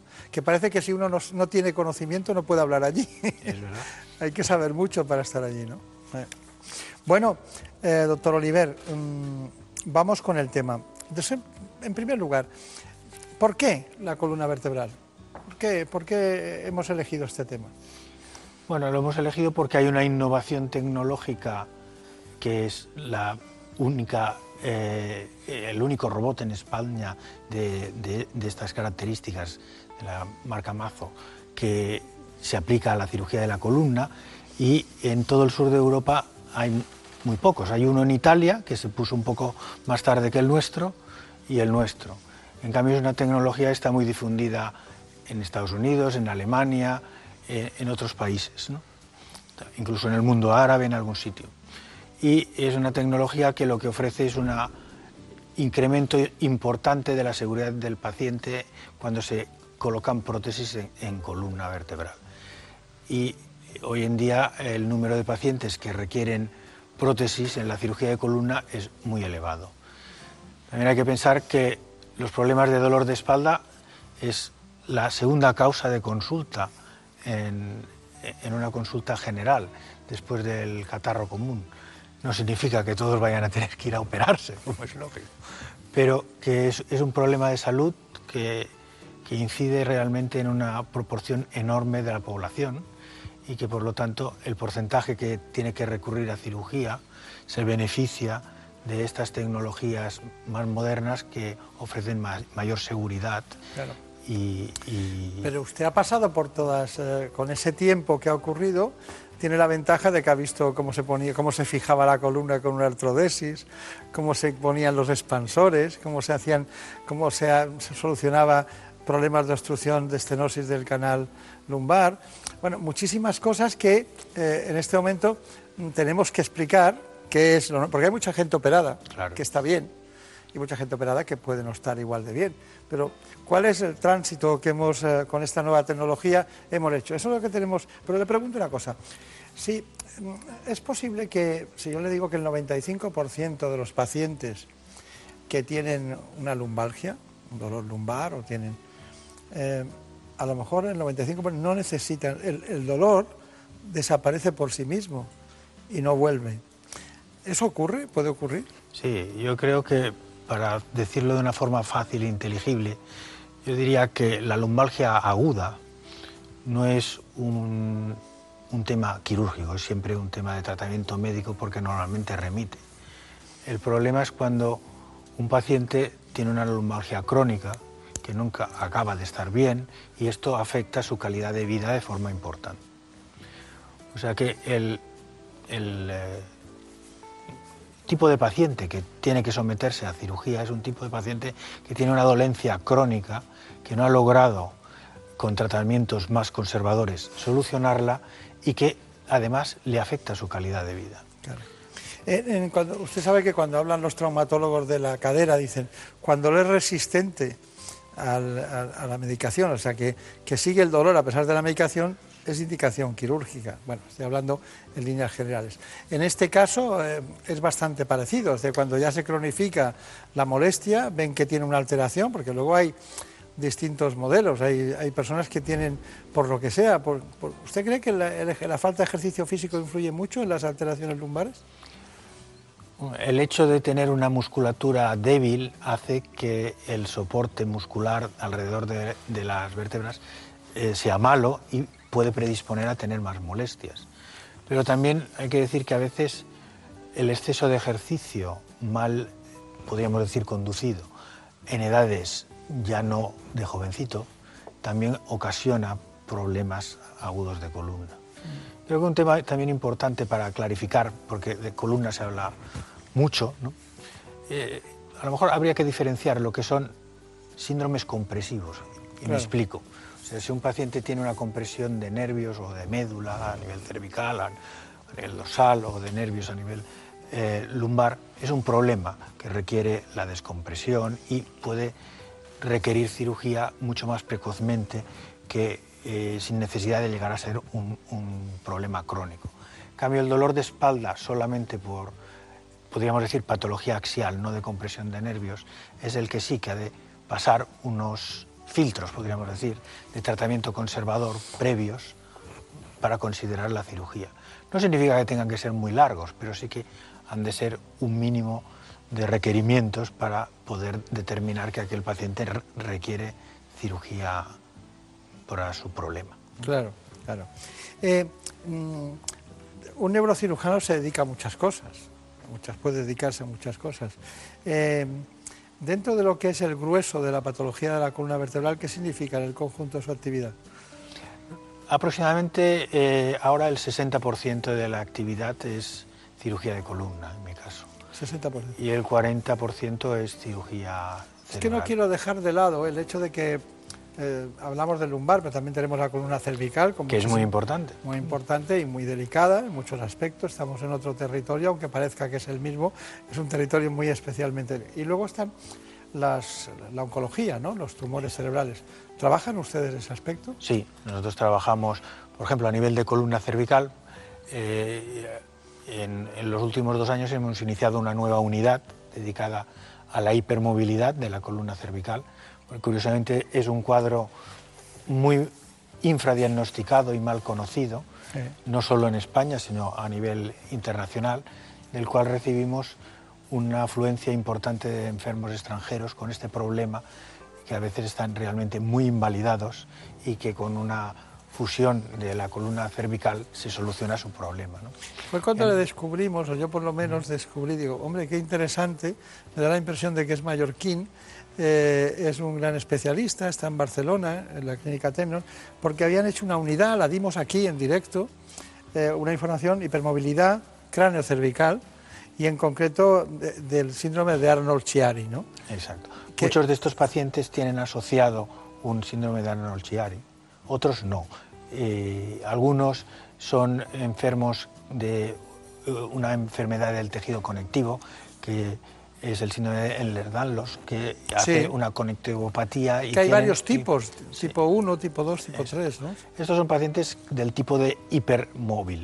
¿eh? Y entonces realmente eh, ese exceso de movilidad de las vértebras cervicales les ocasiona problemas a veces incluso de, de parálisis y problemas incluso Claro, cerebrales. lógicamente. Comentarle un poco, como me he preguntado antes, lo de los tumores cerebrales. Sí. Pues también comentarle que nuestra dedicación en este campo ha sido principalmente en los tumores de base de cráneo. ¿no? Ah, sí. que son la mayoría de ellos se pueden intervenir a través de la nariz. Claro. Y otros no, pero muchos de ellos sí.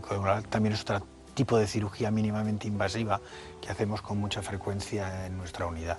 Bueno, los, los- los tumores de la base de, de cráneo están refiriéndose a aquellos que incluso están muy cerca de la hipófisis, ¿no? Es decir, Claro, por ejemplo, la- la- los tumores de hipófisis o, o que están en relación a esta área es la indicación principal del abordaje endoscópico endonasal, que es, claro, es un, un tipo de cirugía muy bien tolerada y, y con unas posibilidades de, de éxito grandes ¿no? Claro. y, y poco agresivas para el paciente. Que es una vía, eh, data de mucho tiempo, ¿no? Nos- nos- nos- porque Eh, la vía esa, el, el sí, la- utilizar el, el- la cranotomía es una, es una cosa que la hemos visto históricamente toda la vida, ¿no? Pero la vía nasal, ¿cuándo empieza? La, la vía nasal empezó hace muchos años, pero realmente la que podríamos considerar act- actual, que es con endoscopia, se inicia alrededor del 2005, de forma generalizada. Antes de ayer. Es curioso el, el hecho de que un día leía en una revista médica que en un periodo de más o menos 10 años variamos el, un porcentaje enorme, el 80% de Sí. nuestras técnicas quirúrgicas. Sí. Y me- al principio me pareció exagerado, pero luego cuando lo piensas, No lo es. no lo es. O sea, con pequeños detalles sí, se, se varía todo de una forma La muy gente, no- rápida. la- mucha gente nos critica el hecho de que, de que antes esto servía y, y ahora no. Y es que no somos nosotros, es producto de la investigación y de la respuesta de los pacientes ante distintos comportamientos o distintos parámetros. ¿no? Es decir, Y hemos evolucionado muchísimo. Aquí el que se para se cae de la bicicleta. Y como nos ocupa hoy un hecho de una nueva tecnología que se introduce, pues te abre un campo de posibilidades en cuanto a seguridad y hacer cirugías más complejas que a lo mejor Claro. antes no se podían hacer. ¿no? Seguridad y precisión. Y, y rehabilitación más corta y más rápida. mejor sea, los recuperación. pacientes- claro. Bueno, doctor Oliver, eh, ha llegado el momento. Bueno, mm, el robot Mazor, ¿no? Es un robot eh, internacional, de pocos hay en el mundo, ustedes lo manejan, es robótica, es preciso, da una gran seguridad, usted está encantado con él, es, eh, le ha hecho cambiar el chip de lo que es el, el proceso que íbamos implementando. Y luego me tiene que matizar eso de qué mantiene usted en las técnicas quirúrgicas, no robóticas. Porque hemos visto hasta cómo se hacían artrodesis de todo tipo, cómo se ponían expansores y tal. Entonces usted me dice, no, no, eso ya no se hace, pues perfecto, pero tenemos que informar. Así que vamos con el informe cirugía robótica de columna. Es un paciente con una estenosis de canal en el E4L5 y eh, una discopatía degenerativa en el E E5S1. Ahora, la primera fase, vamos a planificar la colocación de los tornillos transpediculares en este paciente mediante un TAC eh, que se ha realizado antes de la cirugía. La planificación lo que permite es elegir eh, la mejor trayectoria para estar en la mejor disposición el tornillo dentro de la vértebra y eh, determinar con precisión las dimensiones del tornillo apropiado para el paciente, que luego el robot eh, repite eh, fielmente, de manera que no solo es la planificación, sino que después el proceso quirúrgico será exactamente lo que hemos diseñado aquí. Hay dos, dos niveles de seguridad. El nivel de seguridad anatómico te lo da el robot y luego el funcional lo compruebas con, con la estimulación. Entonces sabes pues, que ni anatómicamente ni funcionalmente está nada mal colocado. Ahora ponemos el primer agarre en la vértebra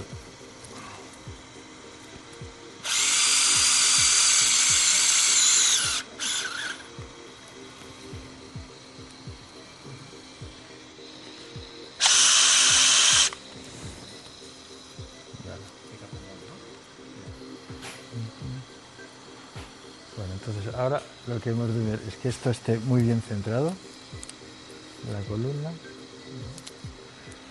Con esto ahora vamos a coger las referencias para que el robot sepa dónde está. Entonces ahora lo que hacemos es planificar las, las entradas en la piel para hacer una incisión más limitada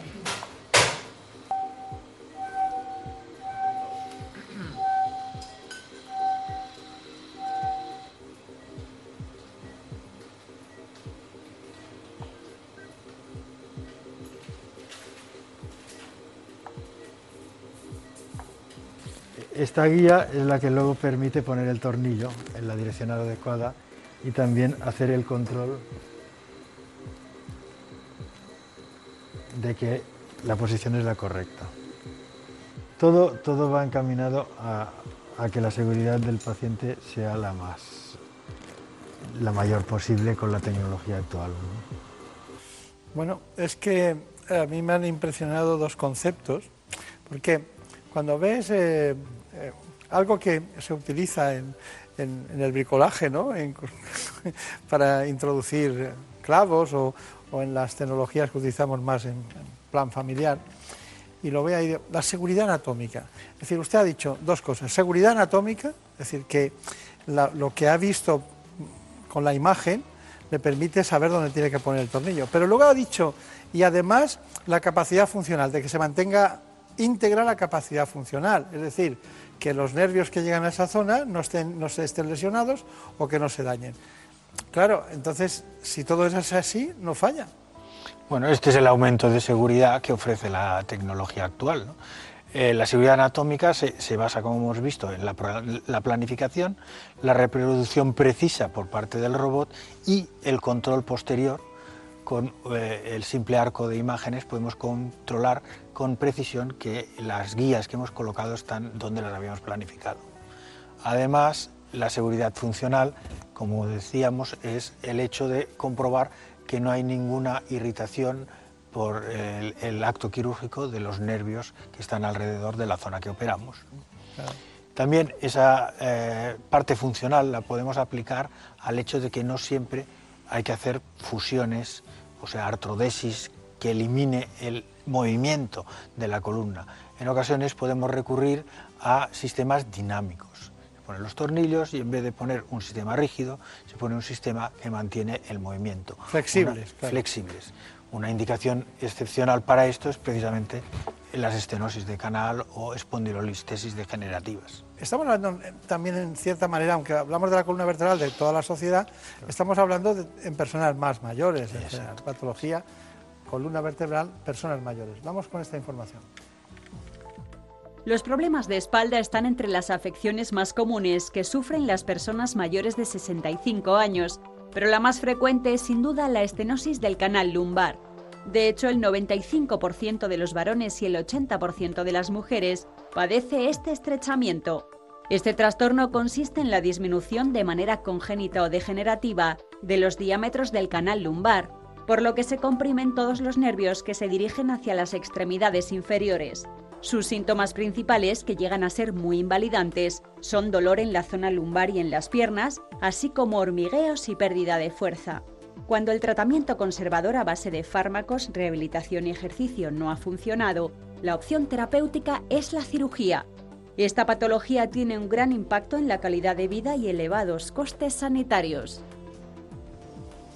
Doctor Oliver, eh, doctor Bartolomé Oliver, ¿por qué aumenta tanto la estenosis del canal en la sociedad gentes mayores a partir de 55 o 60 años? ¿Por qué aumenta? Bueno, el hecho de que vivamos más años y hace que veamos mucha más patología degenerativa lumbar. No solo de estenosis, muchas veces es, deformidad de la columna vertebral por degeneración de los discos y de las articulaciones. Claro. Un hecho a resaltar es, es la clínica principal de, la estenosis de canal es la claudicación al caminar. Es el paciente que se tiene que parar al caminar por el dolor que le aparece o la pérdida de fuerza en las piernas. Y esta, esta patología se ha beneficiado mucho de la cirugía mínimamente invasiva, porque en vez de tener que hacer grandes cirugías, hoy estamos haciendo cirugía a través de unos dilatadores tubulares para ir descomprimiendo las zonas de estenosis sin tener que hacer grandes aperturas eh, que evidentemente en pacientes mayores pues siempre retrasa la recuperación. Ah, eh, primero la falta de ejercicio y luego la hidratación, como muchos pacientes que no beben suficientemente agua se hidratan bien o líquidos, los discos intervertebrales se degeneran más fácilmente, hay el componente de la artrosis, se vive más años, eh, todo eso está influyendo muchísimo, ¿no? Sí, seguro que sí. Pero hemos de reconocer que tenemos unas lagunas de conocimiento muy grandes en, cuanto a, la causa de la degeneración discal, porque probablemente la causa principal es todavía desconocida y la que valoramos como con mayor incidencia es la historia familiar, la genética. Si tienes buena genética, se te degeneran menos los discos y si la tienes mala, se te degeneran más. Pero usted decía hace un momento que leyó en una, en una revista clínica estaba leyendo dice que bueno que los avances en 10 años son como copernicanos desde 160 grados y le pareció una exageración dentro si tenemos que aguantar 10 años más para ver cuál es la causa de la generación y ver cuál es la causa de la estenosis. Exacto. Aguantamos. Aguantaremos. bueno, pues ya ven ustedes, un gran especialista, trabaja en Barcelona, en Cataluña. Veo que le entusiasma el quirófano, sobre todo dirigir, tener grandes discípulos. Clínica Tecnon, última tecnología, pero sin conocimiento imposible de, progresar. Exacto, tecnología sola no sirve. Que vaya todo molt bé. Moltes gràcies. Moltes gràcies. Molta sort. Gràcies.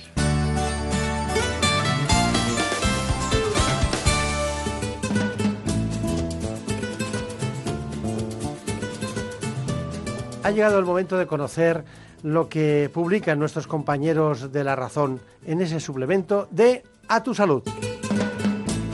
Saludos desde La Razón. Esta semana dedicamos nuestra portada a la moda del ayuno, una práctica cada vez más habitual que consiste en dejar de comer sólidos durante varias horas e incluso días. Sus defensores aseguran que sirve para depurar el organismo, pero sus detractores alertan de los numerosos riesgos que supone realizarlo sin supervisión médica. Además, explicamos las claves del uso de la laparoscopia contra la distensión abdominal, una técnica mínimamente invasiva que permite corregir la diástasis de rectos tras el embarazo. Y con motivo del Día Mundial del Cáncer de Colon, entrevistamos al oncólogo Carlos Fernández Martos, quien confiesa que nunca es tarde para adoptar hábitos saludables contra este tumor y nos da las pistas de cómo ponerlos en práctica. También nos hacemos eco de los avances quirúrgicos que mejoran la artrosis de rodilla y además, en nuestra contra, entrevistamos a Martín Miacheta, entrenador personal, que nos cuenta que el deporte y la actividad moderada son sinónimo de salud. Estos son solo algunos de los contenidos. Encontrarán más información en las páginas del suplemento a tu salud y durante toda la semana en nuestra web www.larazón.es. Sin más, que pasen una feliz semana.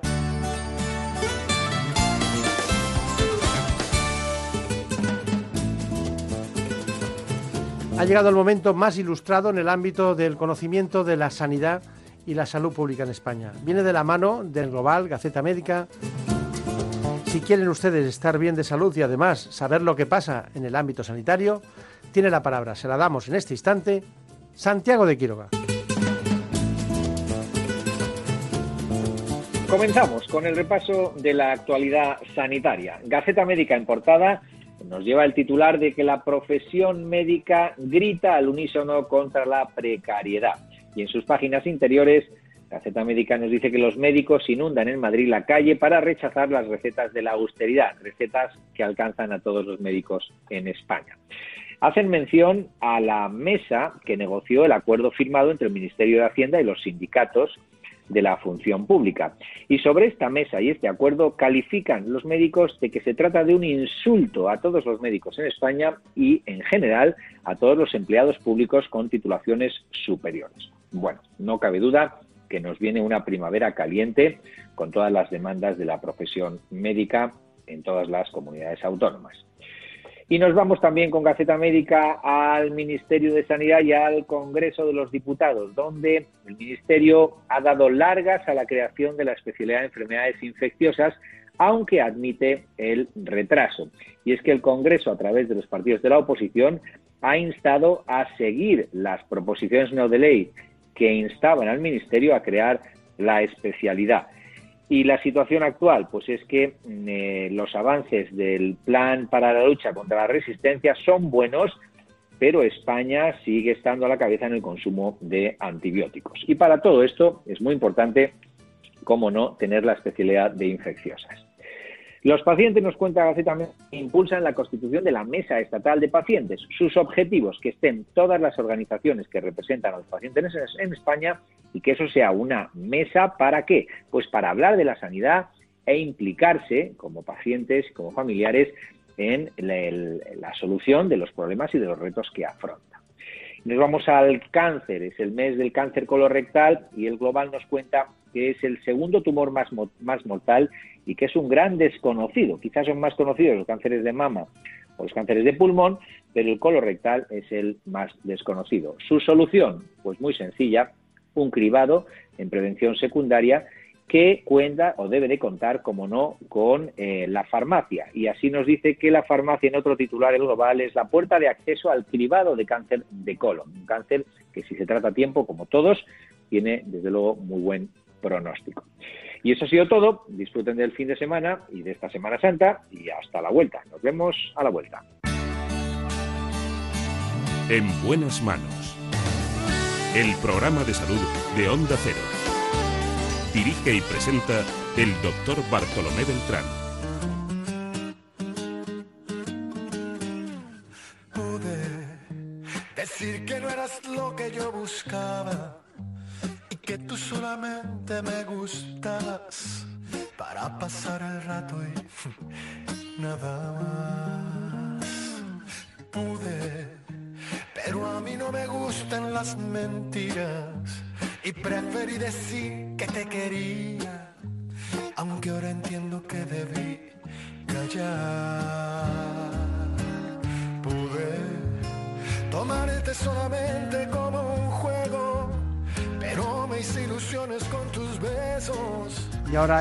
Caso muy espectacular en nuestro tiempo y es la posibilidad de solucionar la obesidad mórbida gracias a la cirugía de la obesidad.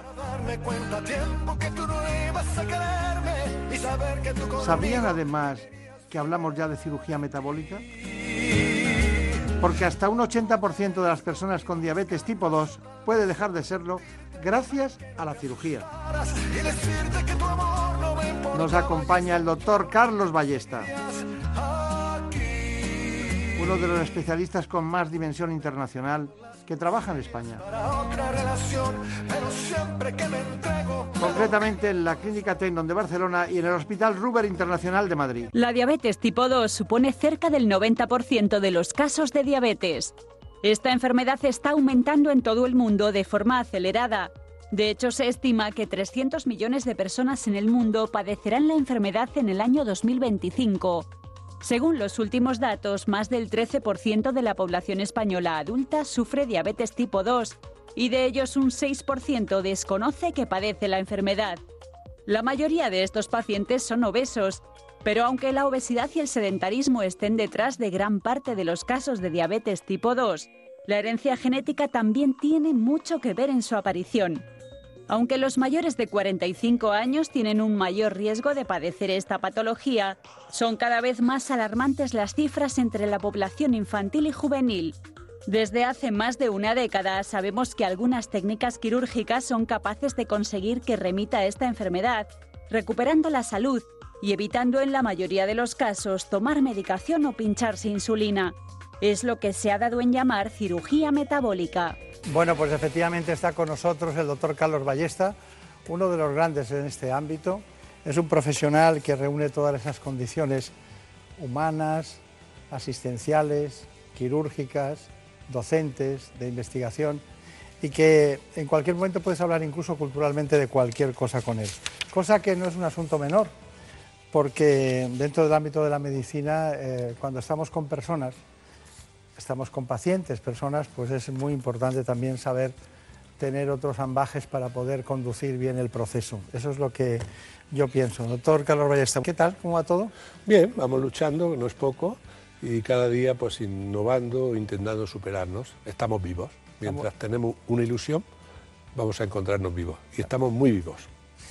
¿Y, y cómo nota esa posibilidad que tiene, que es una posibilidad que se da solo a los mejores, ¿no? que es el de trabajar en la Tecnon en Barcelona y luego venirse a Madrid, trabajar en el Ruber Internacional? ¿Eso cómo se hace? Bueno, pues eh, afortunadamente hoy los medios de comunicación son muy buenos. Eh, tengo un gran equipo de 20 años en, en Barcelona que cubre todo y ellos hacen, pero yo ayudo también o opero yo, ellos siguen. O sea, tenemos una muy buena coordinación. Luego Madrid eh, es la capital de España. Creo que eso es muy importante eh, y creo que Ruber es un buen hospital también, muy buen hospital. Está bien, está bien. Y bueno, ¿y dónde se duerme mejor? ¿En el AVE o en el avión? Ah, no, no, yo siempre AVE. Yo siempre AVE porque, más que por dormir, porque puntual. Yo duermo ya muy poco, ¿eh? siempre he dormido, a las 5 de la mañana ya estoy trabajando. Pero en el AVE tengo la seguridad de que salgo a las 7 y 20 de Barcelona, estoy pasando visita a las 10 y media el primer paciente en Rube, salgo a las 6 y media de Rube y ceno en casa a las 9 y luego cuando vengo a operar, que es a semanas alternas, me paso ya aquí toda la semana hasta que los enfermos se van de alta. Y, luego hay alguna otra ciudad en su vida, ¿no? Hombre, eh, Granada sabe que tengo allí la fundación, que estudié allí medicina, que culturalmente es muy importante y que bueno, tengo muchos discípulos y también un centro que, funciona muy bien. Es inagotable Granada, siempre uno encuentra algo nuevo, ¿verdad? Eh, sí, eso es, eso es, eh, es, así, cualquier rincón, cualquier esquina, cualquier pequeño detalle que pasaste ayer no lo ve. Pero hay algo más importante con Granada, que es el perfume, el olor. Yo invito a la gente que visite Granada porque depende del mes que llegue encontrará perfume rosa, jazmín, eh, hierbabuena, eh, todo, todo galán de noche y es Granada mm, te come por los sentidos. ¿Usted cree que Boadil lloró por el perfume o por, o, por la Alhambra? Bueno, yo creo que contrariamente a lo que dice la historia, eh, era un hombre muy culto y pensó que era mejor respetar la cultura eh, árabe de sus ancestros que dejarse que los cristianos lo destruyeran para conquistarla como pasó con grandes ciudades en, eh, España. Y entonces prefirió entregarla eh, antes que se tomara el asalto porque el final de Granada es que se iba a conquistar sí o sí porque era el objetivo de Isabel la Católica, que ahora ha salido un libro muy bueno, Isabel la Reina de Europa, y que yo le recomiendo a los lectores que lo lean pero mi pregunta, doctor Bartolomé, es, ¿a qué hemos venido aquí? ¿A hablar de literatura, de cultura o de medicina? A estar con usted.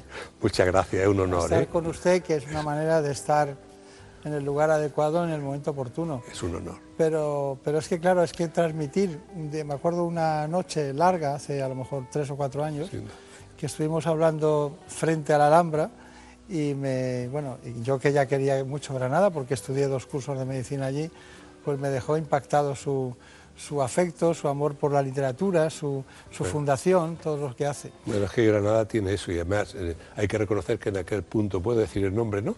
En el Avenumella, que el restaurante Avenumella es el quinto eh, restaurante más romántico del mundo y yo tenía la suerte de tener una persona curta a mi lado con la cual podía compartir, no de amor, ¿eh? pero sí. de literatura. ¿eh? Ahora sí que vamos a cortar. Bueno, en cualquiera de los casos es muy importante lo que hemos hablado porque pone al el factor humano delante. Pero claro, hemos pasado de, las cirugías tradicionales a la cirugía metabólica. ¿no? ¿Por qué no nos explica de una manera clara, sencilla y concreta qué es eso de la cirugía metabólica? Bueno, eh, primero nosotros operábamos obesidad, pacientes muy obesos de 200, 300 kilos, que la mitad eran diabéticos. Y dependiendo qué cirugía le hacías, curaban la diabetes o no. Eh, vimos que modificando el bypass gástrico se curaba la diabetes con lo cual hacíamos cirugía de la obesidad que curaba la diabetes. Luego nos dimos cuenta que podíamos operar a personas que les sobraban unos kilos y que además eran diabéticos siempre tipo 2. Eso se llamaba diabesidad. Y operábamos a estos pacientes y se curaba también la diabetes. Y luego, bueno, nosotros, como usted sabe, somos un centro de excelencia avalado por la ISO a nivel internacional, somos nuestra metódica de trabajo es, eh, sirve de parámetro o nos tiene monitorizados para que otros médicos años después hagan lo que nosotros hacemos y que, sea, tenga calidad lo que se hace. Es uno de los grandes aspectos que tienen que hacer los hospitales privados, ¿no? Es decir, tener esos avales. Bueno, y como le digo, eh, nosotros entonces nos pidieron por qué no operáis diabéticos eh, que no se les sobren kilos, que es la diabetes pura tipo 2. Nos dimos cuenta para responder a su pregunta, que operábamos la diabetes, pero no solamente operábamos la diabetes. La diabetes es la punta de un iceberg donde quedan un montón de enfermedades por debajo que se van a ir o se van a curar cuando curamos la diabetes. Se va a curar la hipertensión, se va a curar mm, el hígado graso, triglicéridos, colesterol, hipertrigliceridemia muy alta, incluso, incluso tengo algún paciente en lista de espera para trasplante renal por la nefropatía diabética que le hemos evitado el trasplante. O sea, ha regresado la nefropatía, ¿eh? al mejorar el aspecto, por eso todo ese síndrome, diabetes, hipertensión, colesterol, es lo que se llama síndrome metabólico. Y la cirugía que hacemos es la cirugía metabólica. Fantástico. Son tres etapas de un mismo proceso en el que hemos... Pero nunca pensamos que la cirugía podía llegar al mecanismo intrínseco del, del medio interno, ¿no? de la medicina interna, de lo que era elementos como... como- Pero claro, cuando tú te metes en, en quirófano y estás eh, trabajando sobre las posibilidades de la absorción, de todo- todos los procesos que hay metabólicos en sí, pues claro, es lógico. ¿no? Claro, nosotros nos dimos cuenta de que estábamos operando hormonas, nada más lejos. Eh, no sé si recuerda un programa que hicimos una vez en el año 95 sobre el cáncer gástrico por la paroscopia. Sí. Eh, No recuerdo los detalles, pero... Sí, eh, era la primera vez que se operaba en el año 95 un cáncer gástrico por la paroscopia y decimos, nunca supimos dónde íbamos a llegar. Pues todavía, le digo, nunca pensamos que íbamos a operar hormonas, porque lo único que hacemos nosotros es modificar el tracto digestivo, que es una operación que es reversible, que no se tarda mucho, una hora, más o menos hora y media, da igual lo que se tarde, pero que tiene una corta estancia hospitalaria, 48-72 horas. eh, eh, pero lo más importante es que gente con 100 unidades de insulina, modificando todo el tracto eh, hormonal y la- la- las hormonas que interactúan con el páncreas, a la mañana siguiente no necesitan insulina. Y eso parece un milagro y honestamente decirle, bien, bien, yo no llego a entender qué es lo que hacemos que da tan buen resultado. O sea, de las ciudades del mundo donde ha estado aprendiendo, eh, ¿cuál es la que más recuerda, la que más profundamente le caló? Eh, aprendiendo, bueno, eh, Inglaterra, en el norte de Inglaterra, pero era yo muy joven, estábamos aprendiendo cáncer de esófago. Luego ya nos transformamos, como sabe, en pionero en cirugía laparoscópica a nivel mundial. He impartido conferencias en Estados Unidos, recibí buenas ofertas de trabajo allí para que me fuese a trabajar, pero no tenían el Mediterráneo, ni tenían el sur de España, y por mucho que paguen, la nieve no lo compensaba, para eso tengo Sierra Nevada. Y entonces hemos enseñado a operar todo, en todo el mundo. En cuanto a ciudades que me hayan impactado, yo le diría que lo que más me ha impactado del mundo es el mundo árabe, concretamente el Yemen. En el Yemen no dejan entrar a ningún extranjero que no sea el doctor Ballesta, y para mí es un honor porque no me escorta nunca el ejército, sino cuando voy me escortan jeques. Y entonces hay que respetar porque allí el concepto tribal está muy bien definido. Pero el Yemen es eh, la época de Boadís, como decíamos antes, pero en el siglo XXI. Maravilloso. O sea, curioso, no creía que creía que ya no íbamos a abandonar la cirugía metabólica, pero ha sido usted el que ha vuelto. ya sé, doctor Ballesta, que lo más importante en la cirugía es la indicación precisa de cada paciente en cada caso, ¿no? Y usted respeta eso porque los grandes es lo primero que buscan, ¿no? si está indicado o no. Pero hay una, hay una cuestión.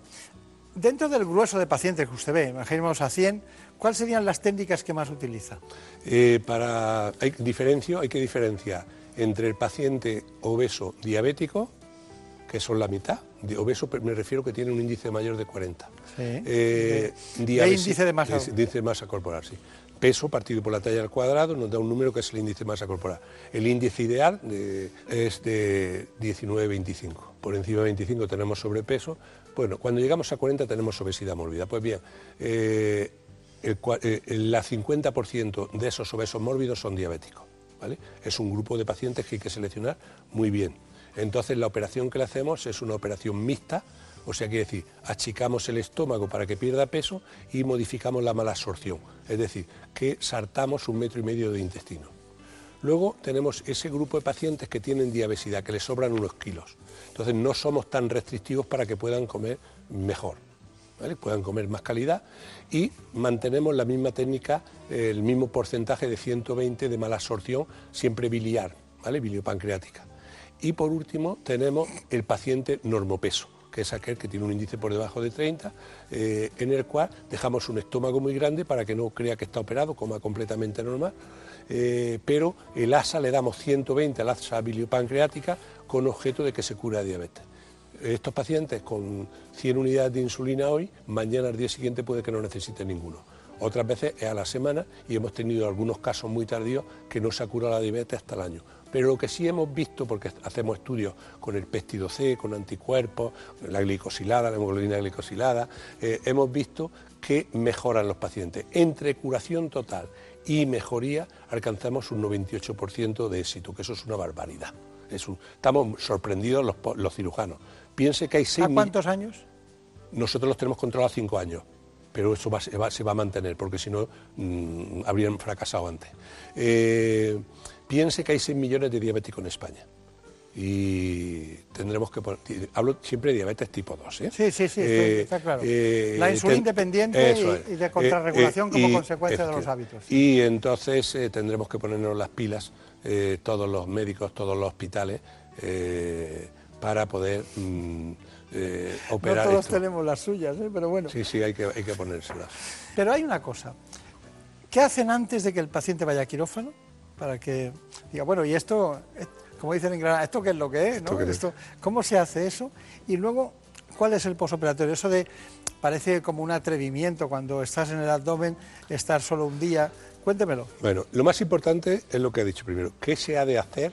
¿Qué se ha de hacer antes de entrar a un quirófano? Lo primero que se ha de hacer en la diabetes es asegurarse que esa diabetes responde al tratamiento. Cuando empezamos hace muchos años, como le digo, estábamos monitorizados, vimos que algunos pacientes no se curaban. ¿Y por qué? Porque hay el péptido C, que nosotros determinamos, y los anticuerpos pancreáticos, que no le dábamos valor los cirujanos, pues resulta que si ese péptido está por debajo de uno, eh, la, la operación no va a funcionar bien. Y si hay anticuerpos tampoco. O sea, lo primero que hacemos es una evaluación exhaustiva, pormenorizada, de la situación del paciente.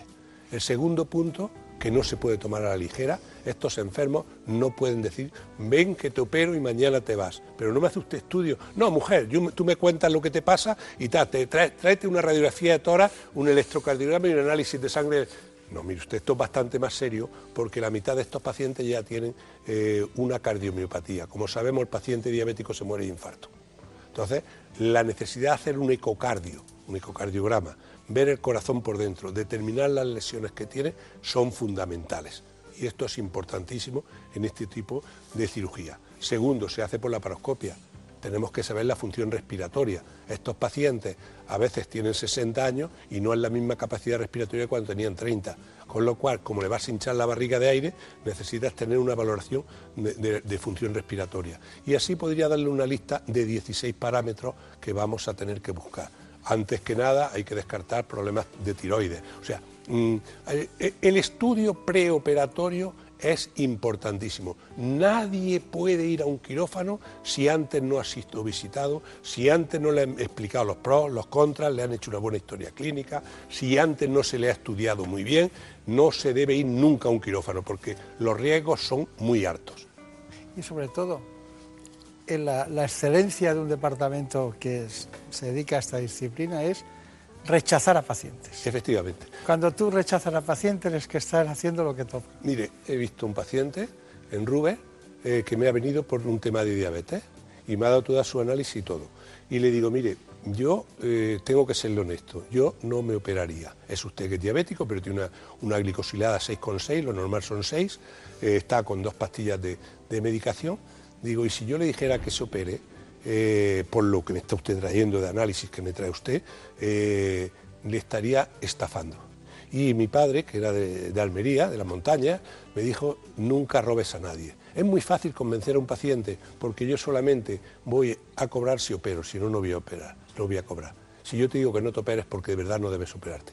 Ahora, si algún de estos pacientes un día necesita operarse, que vengan a buscarme a mí que yo se operaré pero no le recomiendo que se opere. No obstante, no obstante, porque dice, pero es que evitamos que siga deteriorándose el páncreas porque esto me lo he estudiado así bien. muy bien, hágase un estudio que no lo tiene hecho de corazón, de pulmón, hígado, riñón, mm, eh, eh, retina, etc. Y si vemos muchas lesiones, yo cambiaré de concepto. Si no, seguiré diciéndole que usted venga a mi consulta, que me encontrará cada vez que quiera, pero que no le aconsejo que se opere. Eso es muy importante decírselo. Y es fácil convencerlo porque si no opera, no cobra. Y si por lo menos dice, si este señor me dice que no me opere, por lo menos está siendo honrado, que es lo mínimo que podemos ser los seres humanos. Volvemos al principio, la honestidad es lo básico, el, factor humano de, la persona es lo fundamental. Además, a nosotros nunca hablamos de dineros en este programa ni, en general, ¿no? Hablamos de pacientes. Luego las cosas cuestan, evidentemente, pero son caras. Es como aquello de los odontostomatólogos, ¿no?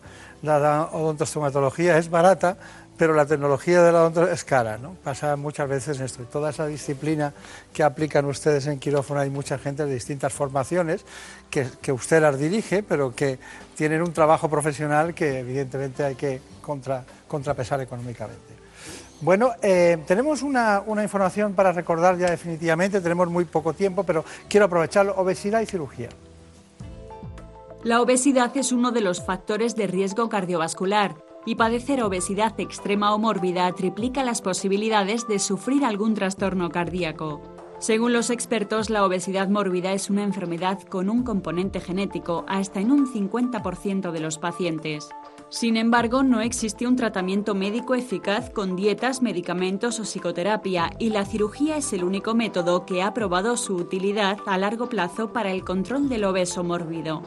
Las operaciones para combatir la obesidad se han desarrollado durante los últimos 40 años y cada vez tienen mejores resultados y menos riesgos. Una vez realizada la intervención con cualquiera de los procedimientos, hay que poner en práctica una serie de hábitos alimenticios y ejercicio físico para conseguir una pérdida de peso importante y mantenerlo a largo plazo. Esta disminución de peso no solo logra mejorar la calidad de vida del paciente, sino que en la mayoría de los casos consigue suspender la medicación para las enfermedades asociadas a la obesidad, como la diabetes, la hipertensión y el colesterol.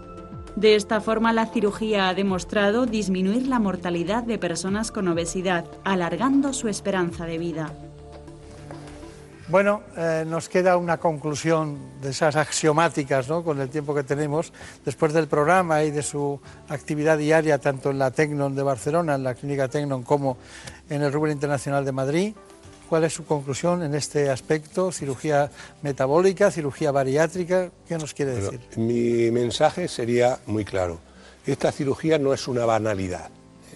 Y como no es una banalidad, tiene que hacerse en centros muy preparados y por especialistas muy reconocidos. Y eh, hay que huir del low cost, o sea, las máquinas, aunque sean un poco más caras, han de ser de primerísima calidad, el material tiene que ser excelente para evitar problemas. O sea, mi mensaje, para concluir, sería, eh, tienen ustedes que elegir el mejor centro. Afortunadamente tienen todo el tiempo del mundo para informarse, no va de una semana ni de un mes. Hoy en Internet se encuentra todo. Eh, hablen con los médicos, a los cirujanos no le importa que les pregunte. Un buen profesional, al contrario, se sentirá halagado de que le pregunte. Lo que sabe responderle se lo responderá y lo que no dirá, pues mire, no lo sé, ya me lo estudiaré y se lo diré pero pregunten mucho y no se dejen llevar por el coste, por el bajo coste o por centros. Eh, no se puede esto hacer en cualquier sitio. Hay que buscar centros acreditados y que estén muy bien monitorizados tanto por el Estado como por las sociedades internacionales. Muy bien. Cualquiera que ponga en cualquier eh, eh, web o Google o, Facebook cirugía de la diabetes, es muy probable que el primero que salga es alguien que es el doctor Ballesta. Y y bueno, es un placer haberle visto porque un pionero de la laparoscopia, después de quitar vesículas y otras muchas cuestiones, al final ha acabado en el metabolismo, que es una cosa muy interesante y sobre todo que da mucha satisfacción. Nos quedamos con, con su técnica, con su trabajo, con su experiencia y con el perfume de Granada. Muchas gracias y hasta pronto. Muchísimas gracias, para mí ha sido un honor estar aquí y espero que mi participación sea útil. En buenas manos. El programa de salud de Onda Cero. Dirige y presenta el doctor Bartolomé Beltrán. Por un beso tuyo, contigo me voy. No me lo pregunto, contigo me voy. Que se me fue del alma, contigo me voy. Yo me voy, yo me voy, yo me voy, yo me voy.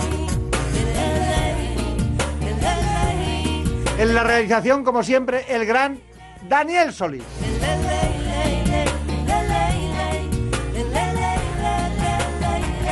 Se acaba de levantar de la silla.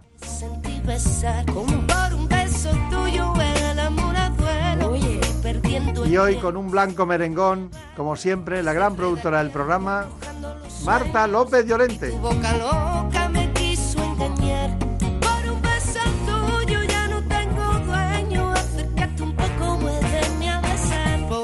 Hoy ha sido más corto, pero ha sido también más intenso. Conmigo, contigo me voy. Quédate esta noche. Contigo me voy. Conmigo, conmigo, conmigo. Les dejamos. Volveremos como siempre para hablar de salud. Por un beso tuyo. Contigo me voy. No me lo pregunto. Contigo me voy. Que se me fue del alma.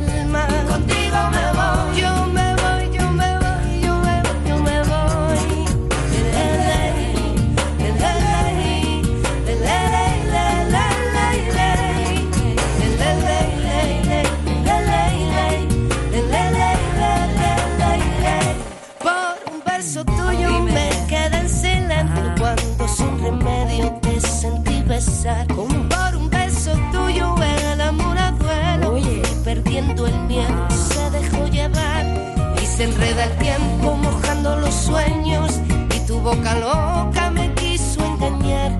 Por un beso tuyo ya no tengo dueño. Acércate un poco, muéveme a besar. Por un beso tuyo. Contigo me voy. No juegues conmigo